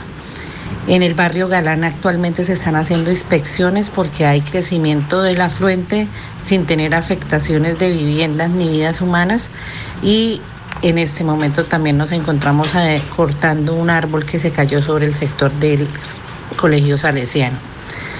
También es importante recalcar la importancia de tener la limpieza en las evacuaciones del agua, de no dejar a nuestros adultos mayores solos en las viviendas, más que en esta semana se van a presentar fuertes lluvias con descargas eléctricas, tomar todas las precauciones y mantenimientos de las viviendas a que hayan lugar.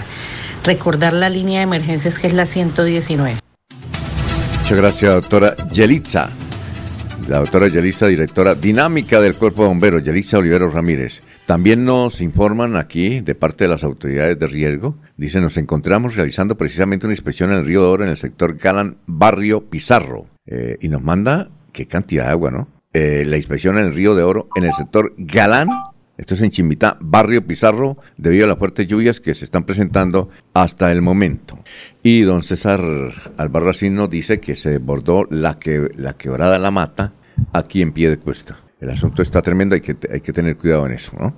Muy bien, son las... Eh, sí, cuénteme. Es que la mayoría de la lluvia que cae por la parte alta del área metropolitana va a caer finalmente hacia Girón y al río que nutren o salen por esta área, digamos el Café Madrid, todo eso es, por eso es la situación tan compleja. Si en la parte alta de Bucaramanga, de Florida Blanca y de pie de cuesta llueve, pues la corriente busca su situación normal, pero sobre Girón y Bucaramanga en la parte baja es donde las afectaciones, recuerden el pasado, cómo fue la situación en estas áreas. Por eso es la preocupación de bomberos, de gestión de riesgo, tanto del orden municipal como departamental, de atender cualquier eventualidad que se pueda presentar.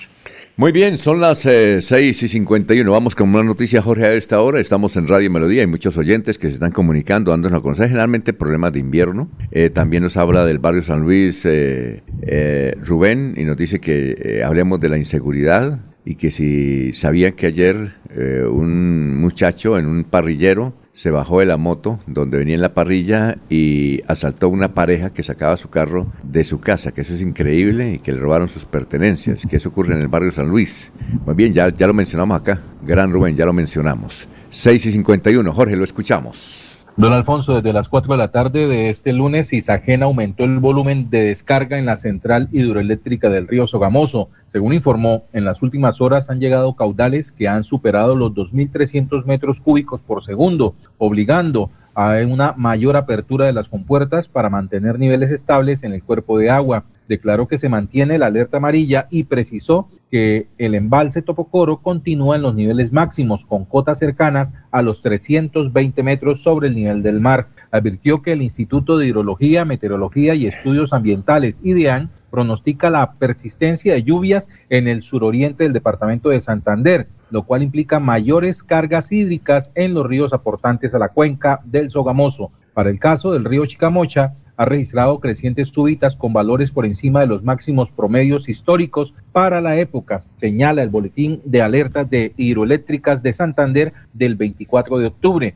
En el río Suárez continúan los incrementos súbitos de nivel por parte de la alta cuenca y especialmente en los ríos Cané, Moniquirá y Sutamerchán. Ante la continuidad de la alerta amarilla por mayores vertimientos del embalse Topocoro, protocolo del plan de atención durante emergencias y contingencias indica que los consejos municipales de gestión del riesgo de desastres de los municipios de Girón, Betulia, Sabana de Torres, Puerto Wilches y Barranca Bermeja deben informar a la población aledaña al río Sogamoso, aguas abajo de la central hidroeléctrica, perdón, que deben estar alerta y en estado de vigilancia ante posibles incrementos de las aguas. Por lo anterior, Isagen recomienda eh, abstenerse de acceder a la zona del río entre Puente La Paz y la, la presa La Tora, estar muy atentos al incremento del nivel del río Sogamoso, evacuar las islas que se forman a lo largo del río Sogamoso, no descuidar las pertenencias ni ubicarlas cerca a la orilla del río, cuidar a los niños y evitar que permanezcan solos en los charcos y riberas. También movilizar el ganado y semovientes a las partes altas y lejanas al río. Bueno, noticia Adrianita del Cuerpo de Bomberos, por favor. Eh, la línea de bomberos es la 119, que están atentos, están atentos. Sí, claro, Adrianita del Cuerpo de Bomberos. Ya nos escuchan a esta hora y por eso es que estamos mencionando eh, esa actividad eh, muy fuerte que se está cumpliendo atendiendo todas las emergencias. 119, ahí está listo. Adrianita, gracias de y también a la doctora mm, Patricia que nos escucha en Bomberos. Yelisa. Ah, Yelisa, perdón, Yelisa. Usted la conoce, ¿no? Sí, señor, sí, señor. ¿Y hace rato está ahí? Eh, creo que lleva dos años largos entonces, frente a la, dirección de bomberos. Entonces César García. Muy buen trabajo que ha hecho. Oye, entonces César García por ese puestico, ¿o no? ¿Sí o no? ¿Irá por ese puestico? Será, Alfonso. Puede ser que a, la doctora que esté ahí la, la nombren en otro cargo, ¿no? Y a ella eh, y a César, aquí me dice que César García está aspirando a la gerencia del acueducto, no creo. ¿O sí? Porque él es especialista en, en temas ambientales. ¿Por qué no, no? Él es especialista en caer de pie en cualquier lado. No, por eso, pero dice aquí, él es especialista en temas ambientales, eh, tiene que ver mucho con la naturaleza y me dicen que es candidato a la gerencia del acueducto. ¿Ah? ¿Sería un buen gerente o no? Claro. Trabajó en la electrificadora, ya tiene contacto con las comunidades.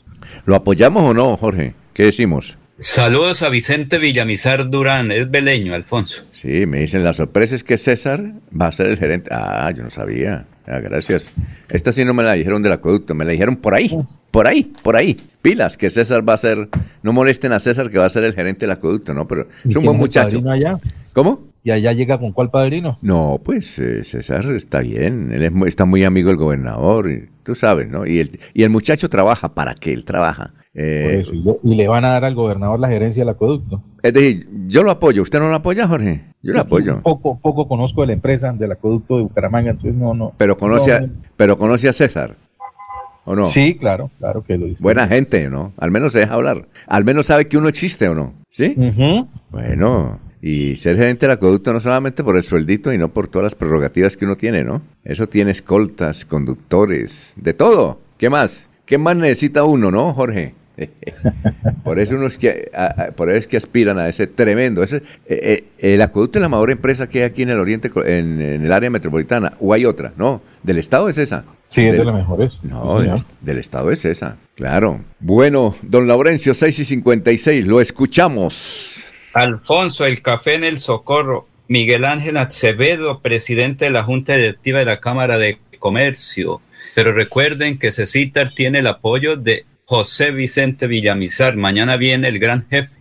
Pero Alfonso, hablemos de lo del socorro porque es que hay también dificultades en las vías hacia el socorro, como todo lo que ocurre. Escuchemos a este dirigente gremial y económico y este alcalde del socorro. El Socorro es la capital de mayor producción de café en Santander, porque el producto no solamente es café o tinto, por decirlo así, escasamente, sino ya tiene otros agregados importantes que, que vemos que a través del tiempo eh, la nueva generación de productores de café ha sido un gran aporte para Santander y, sobre todo para el desarrollo, aumentar el número de, hectáreas. En Santander son cerca de 55 mil familias que se favorecen de este producto, pues a lo largo y ancho de Santander como uno de los mejores, eh, mejores productos después de del petróleo, ¿no? Eh, digámoslo así, los no mineroenergéticos. Y sabemos que no tenemos vías y la principal, la troncal oriental, eh, entre Bucaramanga y San Gil, digamos lo que es donde más álgido el sector de pescadero Curos, es la lucha diaria de que ojalá no tengamos un trancón, ya sea por desastre natural, porque una mula se varó, porque un accidente. Lo que nosotros le queremos pedir al gobierno nacional es que se generen protocolos permanentes de atención inmediata, no que el, el chofer le toca bajarse, buscar una peinilla, buscar una pica, a ver qué hace para mover las piedras o para mover los árboles o para mover un vehículo. Si el gobierno nacional ve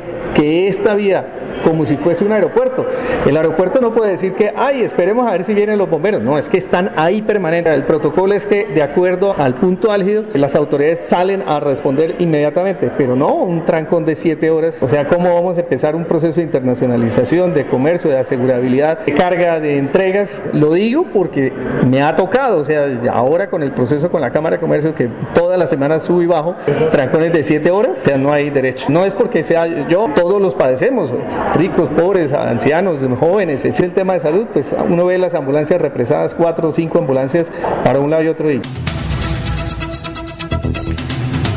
Muy bien, son las 6 de la mañana, 59 minutos. Eh, dice aquí una señora, bueno, ahí los estoy escuchando, no puedo ir a, caminar porque está lloviendo, los escucho. Ustedes sí hablan cháchara, pero, pero me divierto. Ah, bueno, gracias. Yolima, Yolima Paredes, dice, no las conocemos, pero dice, ustedes sí hablan cháchara. Me divierto con sus informaciones. Otra pregunta, ¿qué pasó con el abogado que entrevistaron? Un poco curioso, Rubén Fernando eh, Morales, que tiene entre cuerdas al doctor Rodolfo González, Rodolfo Hernández. Bueno, le cuento que ayer grabamos un programa de televisión con él, va a salir. Ese es también, ese, ese es más explosivo. Y una cosa curiosa, eh, la esposa del doctor Rubén Fernando Morales es una rodolfista 1A, imagínense. Rodolfista 1A. Le hizo campaña y admira mucho a Rodolfo. ¿Y qué tal el, el esposo, no? Está bueno, el, está bueno el picadito. ¿Qué pasó? Hay una noticia, pero tocará confirmarla y verificarla por Casa de Nariño. ¿Qué pasó? ¿A quién nombraron? Que no viene mañana el señor presidente Gustavo Petro a California. Ave María. No, Acaban no. de cancelar, obviamente por las lluvias y por todo lo que tiene que ver y parece que mañana, pero tocará eh, ubicarlo por Bogotá, si es cierto eso. Alberto, me lo dice un amigo que todos los días nos escucha desde las 5 de la mañana las noticias pesadas del TRO. Bueno, ya, ya, ya le pregunto a la doctora Jenny, a ver, la doctora Jenny es que está muy contenta, está tan feliz ayer porque el, el presidente Petro la llamó y le dijo, listo, prepárame el caldito que hoy mañana, el miércoles. Entonces, ya le voy a escribir a la doctora Jenny y, y, y si tenemos tiempo la, la sacamos al aire la alcaldesa de Gambita. Momentico, aquí le vamos. Eh... Bueno, eh, Julián dice, lo estoy escuchando. Me gustó el noticiero ahora. Hablan mucho de política. Eh, otra persona dice, bueno, don Laurencio está muy bien dateado. El jefe político de César García es Vicente Villamizar, que es un hombre muy importante en el gobierno de Petro. Así que usted está muy bien dateado, don, don Laurencio, bien dateado. Bueno. Tengo datitos, pero que a veces uno no los puede dar por, por porque le dicen tenga la gentileza y esto es privado, no diga nada y uno tiene que confiar en lo que le dicen a Alfonso o que uno está, como dicen, en el lugar equivocado en el momento y escucha y le dicen, oiga, venga,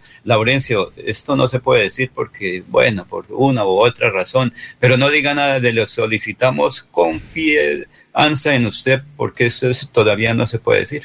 Y hay ah, que esperar. Bueno. Muy bien, vamos a una pausa. Son las 7 de la mañana, dos minutos. Estamos en Radio Melodía. Aquí Bucaramanga, la bella capital de Santander.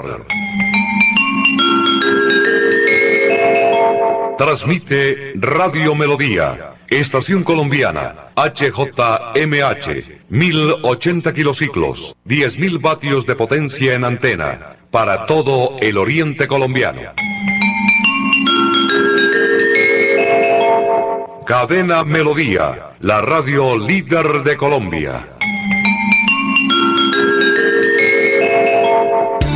Nuevamente estará en Bucaramanga atendiendo a sus pacientes el médico especializado en medicina alternativa y complementaria, el doctor Ricardo González Parra, el sábado 5 y domingo 6 de noviembre. Si está enfermo, es hora de agendar su cita médica sin costo. Tratamientos con medicamentos biológicos completamente naturales, sin químicos. Recuerde, el sábado 5 y domingo 6 de noviembre los atenderá el médico, el doctor Ricardo González Parra. Agende su cita médica sin costo llamando a la línea celular 313-392-2623. 313-392-2623.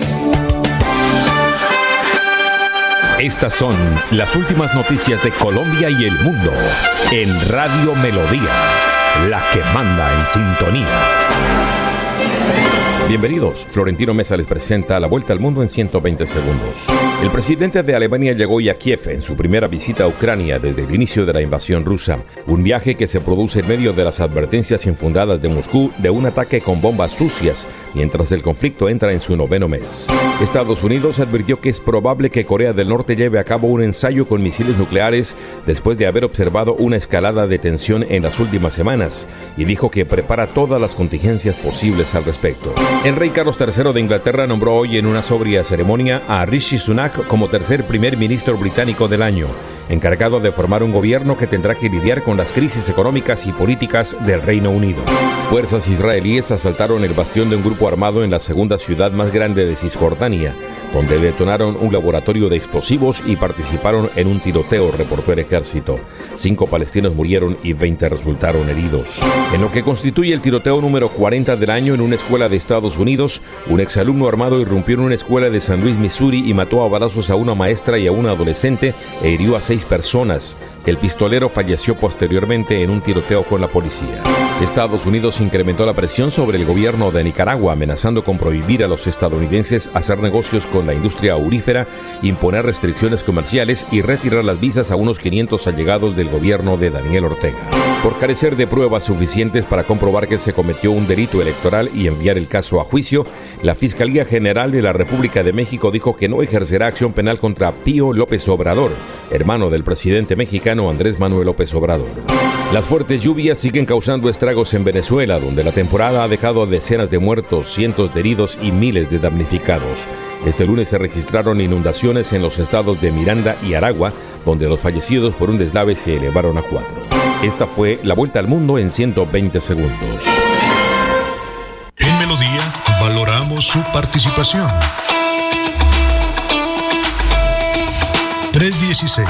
316-550-5022 es el WhatsApp de Melodía para que entremos en contacto. Envíenos videos o fotografías de las noticias de su comunidad y las publicaremos en nuestros medios digitales. 316-550-5022. El WhatsApp de Melodía para destacar su voz. Melodía, la que manda en sintonía. El día comienza con Melodía. Últimas noticias, 1080 AM.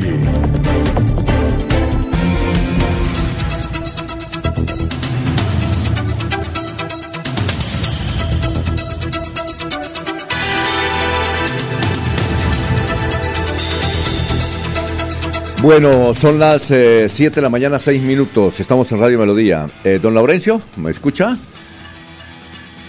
Gran Laurencio, ¿se fue? ¿Se fue para Barbosa? Estoy, sí, señor. A ver, ¿qué le. Pensé que se había ido para Barbosa.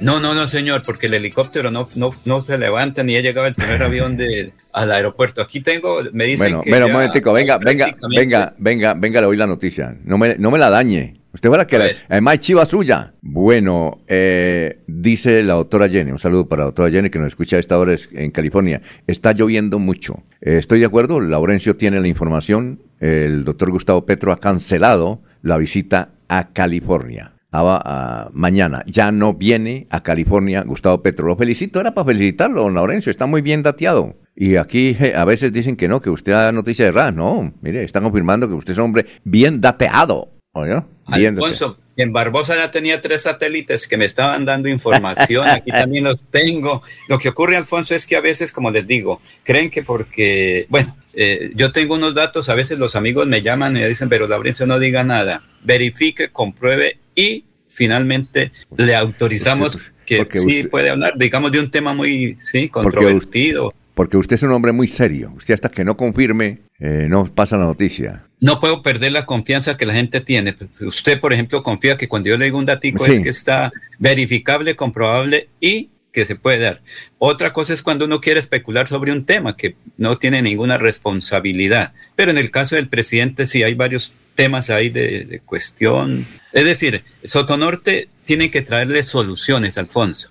Eso no van a venir ahí a hablar otra vez. La gente de Sotonorte le está pidiendo soluciones está, inmediatas. Está sufriendo mucho, está sufriendo mucho. Eh, Los fenómenos naturales, el oro, el mismo oro. Recuerden qué ocurrió. No, eso es tremendo, eso es tremendo. Por ejemplo, eh, Reinaldo Pérez, Jorge, que usted lo conoce, que es un productor de televisión, es un distinguido abogado, dice, yo tengo una finquita ahí en, en Tona. No, no se puede hacer nada únicamente mirar al cielo porque no se puede cultivar cebolla, no se puede tener nata, nata, nata, nata, porque como está cerca al páramo, entonces el que, el que quiere molestar no les deja hacer nada. Eh, eso afecta mucho, mucho a la gente que siempre ha vivido de eso. Entonces, ¿qué hacen las personas? Pues ponerse a, extraer oro, eh, así forma, eh, en forma artesanal. Se perjudican. No, ilegal, ilegal, ilegal. bueno, yo les digo, yo les digo para para ser muy, a ver, ser muy cariñosos con ellos en forma artesanal. Entonces, al hacerlo en forma artesanal, eh, se perjudican ellos, perjudican la salud de ellos y perjudican la naturaleza. Pero ¿qué más se puede hacer? Entonces, el presidente Petro, es muy importante esa reunión porque viene,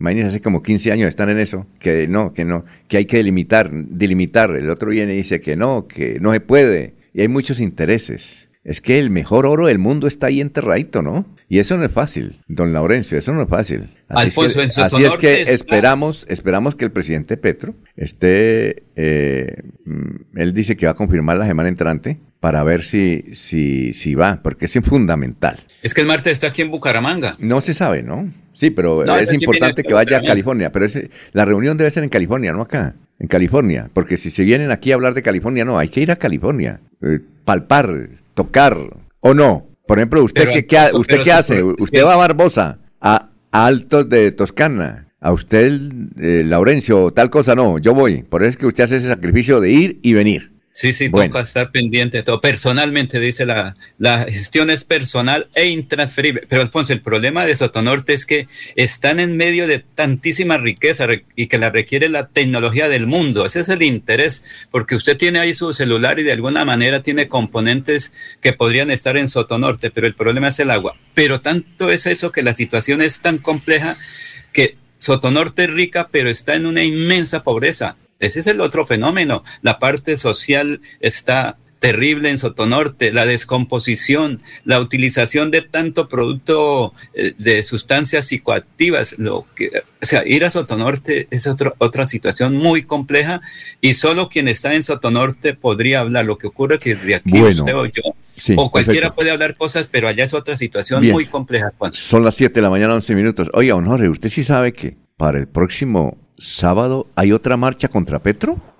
¿Sí sabía ese dato? Habían, previsto dos marchas, el 22 y el 29 de octubre. Sí, aquí me está diciendo Yair Lagos que queremos que mañana entreviste al señor de apellido Gonzaga, eh, Peter Gonzaga, algo así. Eh, el 22 fue ensayo, ¿no? Entonces, ¿no? ¿Que hay otra? Oiga, usted sabe... Bueno, es para Bogotá. Los no, los buses de no, creo que no, creo que es nacional, porque aquí me dice Yair Lagos que se puede entrevistar a, a ver cómo es que llama el muchacho. Vamos, no sé si Jorge lo, lo, conoce, pero él está organizando una, se llama uh, Pierre Onzaga. dice, dice Pierre Gonzaga, el promotor de la protesta en contra de las reformas tributarias de Gustavo Petro. Pierre Onzaga es uno de los líderes de la movilización en contra de las FARC eh, del 2008. Esa sí estuvo buena, ¿no? Lo recordamos, hace que 14 años, aparecen liderando la iniciativa que invita a la oposición a salir a las calles para protestar en contra de los diferentes proyectos propuestos por el actual presidente en todas las ciudades colombianas. Ah, bueno, y nos manda la foto, pues, eh, no lo conocíamos. No lo conoce Jorge, ¿no? Ni Laurencio. Pierre no, no, Gonzaga. bueno, mañana lo vamos a tener a las seis y la vamos a preguntar, ¿no? Ah, bueno, perfecto. Creo que esta está más cercano al grupo de, de ¿cómo es? De, de Carlos Peña. ¿Este? No, porque sí, sí, ah, bueno. Pues esta segunda marcha es más de, ese sector, la organización. Bueno. Recuerde que creo que hay dos comités de, marchas, ¿sí? Eh, que se presentaron, presentaron propuestas, finalmente pues definieron hacer dos jornadas, la del 22, Pero me dice... anterior, y, la del 29, que incluye una toma de Bogotá por parte de, de delegaciones de todo el país, pero también eh, pide concentraciones en, varias plazas. Sí, porque Laurencio dice que, es en Bogotá únicamente. No, creo que Laurencio también me parece a mí que también es en Bucaramanga, según lo que está comentando el muchacho. Eh, bueno, vamos. Van a salir delegaciones de Bucaramanga para Bogotá, Alfonso. Eso es lo que entiendo. Están ya preparando los buses porque por avión es un poquito más costoso. Entonces van a ir en la delegación de Santander. Oiga, si está caro. No, está caro los pasajes en avión. Ahora sí están caros. Volvieron a la época de hace 15 años. Toca mirar los aviones desde acá. No sé. ¿Cierto, Jorge? Y, aviones impulsados con ese veneno que llaman petróleo. No, oiga, no, porque es que están caritos. Uno consigue. Esperarlo. Venga, uno impulsados por cocaína. ¿Qué más beneficioso? Uno conseguía pasajes en 120 mil pesos, ¿no? 100 mil pesos. Ahora, hermano, toca mirar de un millón para arriba. Así ah, es. No, están tremendo. Creo que esa era la oferta, Alfonso. A las 12 de la noche es la oferta y dura 10 minutos para comprar pasajes baratos. Después sí vuelve a su estilo normal. Eso ah. ocurrió por aquí cerca. Fueron a Bogotá con pasaje de ese de 120 mil y cuando para el regreso un millón doscientos mil, pero no se pudo. Sí, eh, claro que eh, comprar pasajes baratos a mí me ocurrió una vez, compré un pasaje barato y no salió el avión, entonces fui a hacer reclamo, entonces el señor de la de ahí nos dijo, pero es que el, pasaje ahí dice chiquito, que usted ponía eso, ¿para qué compra cosas baratas? sí, claro. ¿Qué más que podía hacer? Económicos, económicos se llama, los pasajes económicos. usted se exponía eso. Bueno, nos eh, saluda Diego Galvis, eh, dice, estoy aquí en Orlando, hoy viajando. Le pregunté que si está lloviendo, dice, tengo mala la señal. Ah, bueno, Diego. Ah, aunque no esté lloviendo, aquí en el sur de la Florida, esto, aunque no está, está lloviendo, no he podido comunicarme porque la señal es mala. Bueno. Alfonso, en concreto, lo que le pasa a Eliezer Galvis en el suite donde está, hay dificultades con la tecnología satelital. Entonces, por eso él tiene, no se puede conectar como quisiera todas las madrugadas. La tiene dificultades en satélite, más que bueno, vamos a, antes de ir a una pausa, es que aquí nos envía don Fernando Cotes una invitación a una rueda de prensa. Eh, Jorge, ¿será que uno va a esta rueda de prensa y sale trabado? Dice, Congreso Regional de Cannabis, tercer Congreso Regional de Cannabis Medicinal e Industrial de Santander, el jueves a las 8 y 30, Cámara de Comercio. ¿Será que uno sale turuleto o no? No, no, no, no, para nada. Ah, bueno. Tengo una muy buena amiga ahí en, la organización. Bueno, está, está invitado yo, don Laurencio. Aprovechamos para saludar a Juliana Santos. Ah, Pero Alfonso, es que no es un fumatón, es una rueda de prensa. Ah, bueno. Además que eso es, eh, es medicinal, recuerden que es medicinal, es para otros asuntos, no para lo que ocurre por aquí en el viaducto de la novena, que uno que otro saca sus tabaquitos igual que el puente. Y es la dosis personal. Para, para el reuma. ¿Cómo? Sí, para el reumatismo puede conseguir allá algún, algún beneficio. Bueno, listo. Son las 7:17. Y es nuestro amor. En Bucaramanga volvimos a ser la ciudad de los parques. En el 2022 estamos reconstruyendo más de 100 parques con los que seguimos rejuveneciendo la ciudad y haciéndola más bonita. Muy pronto podrás disfrutarlos con seguridad y confianza, respirar aire puro y compartir unos espacios públicos más incluyentes y accesibles para todos. Alcaldía de Bucaramanga. Gobernar es hacer.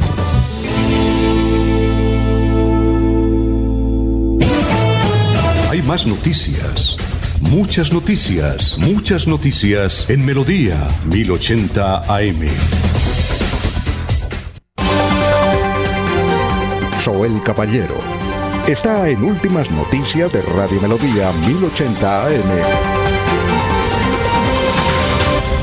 Buenos días, Alfonso, para usted, para los compañeros, seguramente para todos los oyentes. Del 2 al 4 de noviembre se cumplirá la Feria Barranca Bermeja Distrito de Inversiones, donde se mostrará al mundo las potencialidades del distrito. Habrá conferencias especiales en producción, temas de innovación, finanzas y marketing con las importantes participaciones de empresarios y cazadores de talentos del programa Chatar Colombia. Entre ellos, Mauricio Hoyos y Miguel McAllister. El evento se cumplirá, repito, del 2 al 4 de noviembre en Expo Eventos, kilómetro 1 de la vía que conduce de Barranca Barranca Bermeja a Bucaramanga con entrada libre. Por otra parte, en un 73,8% se encuentra el avance de la Gran Vía Yuma. En este momento se adelantan trabajos en 3 kilómetros de los 4,3 kilómetros del tramo 1, comprendido entre el intercambiador La Virgen y la planta de azufre. La ejecución de este importante corredor vial está dividido en cuatro tramos, de los cuales ya están terminados el 0 y el 3. Noticias con la Cámara del Distrito. Continúen compañeros en estudios en últimas noticias de Melodía 1080 AM. Bueno, entonces confirmamos el presidente el presidente Petro ya no va a California en el día de mañana, está todo preparado. Inclusive eh, están preparando delegaciones también de García Rovira, nos comenta acá. Porque es que en García Rovira, yo no sabía, hay fincas eh, por el lado del cerrito donde no se puede sembrar absolutamente nada. ¿Ah? Yo pensé que era únicamente en California. Aquí nos está escribiendo un señor, dice, aquí en el cerrito, en la finca nuestra, no podemos sembrar absolutamente nada y es una perseguidera, no tanto por los que se denominan ambientalistas, sino a alguno que otro político les da por utilizar esa herramienta y perjudicarnos en Cerrito. No, por, por, por favor, no a mi nombre, no damos su nombre. Entonces es importante esa, esa reunión con el, eh, con el, ¿qué? Con el presidente Petro. Eh, eh, dice Carlos Parra, Carlos Parra que se alista para ser candidato a la alcaldía de Bucaramanga. Yo creo que mm, candidatos ya se están como saliendo. Carlos Parra es un candidato y fuerte a la alcaldía de Bucaramanga. El otro es eh, el doctor Cabanzo, fuerte también, ¿no? Así otro fuerte no, ¿no es cierto? Eh, eh, Jorge, ¿usted tiene algún otro fuerte para la alcaldía que nosotros sepamos para la alcaldía de Bucaramanga o no? ¿Ah? Jorge, Jorge se fue. ¿Está tomando el tinto? Se le cayó el satélite. Ah, jeje. No, señor, estamos acá. Semper Five, Semper Fidelis. Ah, bueno. Eh, no, eh, no, no. Eh, aparte de los que ya han manifestado su, intención de hacer parte de, del próximo, con la próxima contienda electoral, como mira la alcaldía de Bucaramanga, no, no, no hay así figuras que, que se estén promocionando, ¿no? Los, los que conocemos son los dos. Para la gobernación sí está Fernando Vargas ahí perfilado. Alfonso. Perfilado, perfilado Fernando Vargas para la gobernación. Dice que ha habido reuniones. Eh, cuando salimos y hablamos con algún dirigente, dice, oiga, no, estuve en una reunión con un comité con Fernando Vargas. La cosa va para adelante, la cosa va para adelante. Sí se dieron cuenta de, que se viene promocionando un nombre que se ha ido acomodando muy bien entre, entre los que han dicho quiero ser alcalde o, puede ser eh, candidato a la alcaldía de Bucaramanga. ¿Quién? ¿Quién? El nombre de Roberto Ordóñez. Oye, ¿quién es Roberto Ordóñez? Por ahí me suena. ¿Quién, qué, Me suena. Creo que es ingeniero, eh, está vinculado al sector de la construcción, de, las obras civiles, y eh, creo que está relacionado con la familia Cardoso. ¿Este no es el amigo y socio de Iván Mustafa? No recuerdo. Me parece que es de esa misma línea, Iván Mustafa, me parece. Creo que esta es como la tercera campaña en la cual su nombre se, se juega así entre aparece, no aparece, pero ha tenido eh, mucha visibilidad en esta oportunidad. Es como mm. la tercera vez que, se mueve el nombre de, Roberto Ordóñez para la alcaldía. No, no recuerdo él, no recuerdo. ¿Este no era el dueño de las fotomultas en Florida? ¿Me parece? ¿O estoy mal? Por ahí va, sí señor. Ah, bueno. Por ahí es. Ah, no, si tiene esa cosita sí le va a quedar difícil, ¿no? Alfonso. Porque eso, Jorge, esos videos difíciles de, borrar, ¿no? difíciles de borrar. Esos videos. No, si aparece con esa cosa la fotomulta ahí, allá en un totazo. Eso es, eso es lo difícil a veces de la historia, ¿no? ¿Qué iba a decir, don Laurencio? Pero espere porque faltan mujeres en el escenario político para la alcaldía de Bucaramanga. Póngale la firma y Consuelo Ordóñez de Rincón y otras tres mujeres que están ahí en fila. Pero lo importante es... ¿Cuáles otras tres? Oiga, venga, ¿cuáles otras tres mujeres? Espérese, todavía no, todavía no puedo decir nada. Pero espérese, es que hasta el, hasta el jueves hay tiempo para que renuncien y pongan la carnita a la parrilla, al asador, porque es que quien sale ahorita lo van a, chamuscar, como se dice, le ponen la carnita ahí al asador, a ver quién aguanta y quién se queda, porque ahorita todos son alcaldes, yo tengo 250 mil votos, el otro dice, no, yo tengo 500 mil votos, y el otro dice, yo tengo 850 mil, que eso fue lo que se logró yo creo, Yo creo que, eso ahora va a ser un poquito difícil. Uno lo que sí ve eh, en el radar político es que candidatos fuertes es Carlos Parra, eh, eh, candidato fuertes es, eh, ¿quién más? El doctor Cabanzo. Para, la gobernación de Santander, un candidato fuerte, Ferley Sierra, es fuerte. Eh, Fernando Vargas, un candidato. No sé, Giovanni Leal. Mm, no, no es tan fuerte. Es buena gente, buen diputado, pero le cuento una cosa. esto, Fernando Vargas es, es, duro. No sé si Rodolfo Hernández eh, va a influir mucho, ¿no? Pero con tantos líos que tiene, yo creo que él va a si, poner... es, pero si no es inhabilitado, juega muy duro Tiene Rodolfo que- Hernández. Tiene que ser... a otra, otra cosa, yo no entiendo... Oiga, Jorge. Ante, ante la desbandada de, de líderes de la liga, ¿será que por fin le llegó el turno a Jorge, a Jorge Figueroa? No sé. Oiga, otra cosa. Yo no entiendo por qué, y tenemos que hablar con el abogado cuando esté el doctor Julio acá. eh, Rodolfo no debía renunciar. Es decir, ¿por qué tenía que renunciar para ser candidato a la gobernación? Eso, y, y a la alcaldía. Que me muestren el, el código, que me digan cómo. Pues, No hay necesidad de que renuncie. Gustavo Petro. Pero él lo dijo. No, no, por eso, pero, pero inhabilitarse, ¿por qué? Es decir, eh, es decir, él podía ser senador. Gustavo Petro nunca renunció. Fue candidato a la presidencia de la República. No sé si es que es una norma diferente, pero, pero vamos a averiguar, vamos a, a tirar tinto con el doctor Carlos Alfaro. Pero, O sea, pero Alfonso, es como si invitaran a alguno de nosotros a un consejo médico de la Foscal. ¿Qué vamos a hacer ahí? ¿En qué sentido? Pues en el sentido de que qué hacía Rodolfo Hernández en el Senado. Ah, no, no, sí. no entendía nada. No, lo que yo no Pues, entiendo, yo no entiendo por qué, porque es que él dice que renunció para no inhabilitarse. Pero inhabilitarse de qué? Es decir, ah, otra cosa es que no estuviera haciendo nada, no digo, es que no Moralmente, no, porque no, no. ha hecho nada desde el, Ah, bueno, desde mo- el Senado. moralmente, pero él no necesitaba legalmente, entiendo, puedo estar equivocado, que él no necesitaba renunciar. ¿Sí? Por eso, sí, no, no necesitaba, pero para llegar a- al Congreso a decir solamente presente, Ah, sí, claro. Muy bien, eh, entonces dice Carlos Parra, los operativos de la Secretaría, es una denuncia que hace, los operativos de la Secretaría del Interior de Bucaramanga están, están filtrados. Empresas de seguridad y empresarios saben de antemano las fechas y le piden a sus empleados que no lleven armas ni drogas esos días. Eh, esta denuncia la estoy presentando en el Consejo de la Ciudad de Bucaramanga. Bueno, la de irnos, Jorge. La de irnos, don Alfonso, la angustia a los campesinos de Betulia que vigilan durante la noche el río Sogamoso por miedo a inundaciones. En Santander, más de 500 familias han resultado damnificadas por el invierno por miedo a inundaciones. Los habitantes de la parte ba- baja del corregimiento montaron un escuadrón de vigilancia ahí en Betulia. Bueno, la de irnos, don Laurencio. Alfonso, en los próximos días se verán resultados del proyecto Negocios Verdes que reunió aquí a 60 proyectos productivos de Santander. Muchos de ellos se fueron con unas experiencias en la comercialización de sus productos, pero para mejorar. Entonces ellos dicen, estaremos pendientes a esas recomendaciones que nos hicieron en Bucaramanga. Muy bien, muchas gracias. Ya está el doctor Ricardo González Parra ahí en, los estudios para dar a conocer su informe de media hora hoy en melodíaenlínea.com y 1080m. Adiós. Últimas noticias los despierta bien informados de lunes a viernes. En todas las áreas de la información regional, un periodista de Últimas Noticias registra la información en Radio Melodía 1080 AM y en melodíaenlínea.com. Director Alfonso Pineda Chaparro.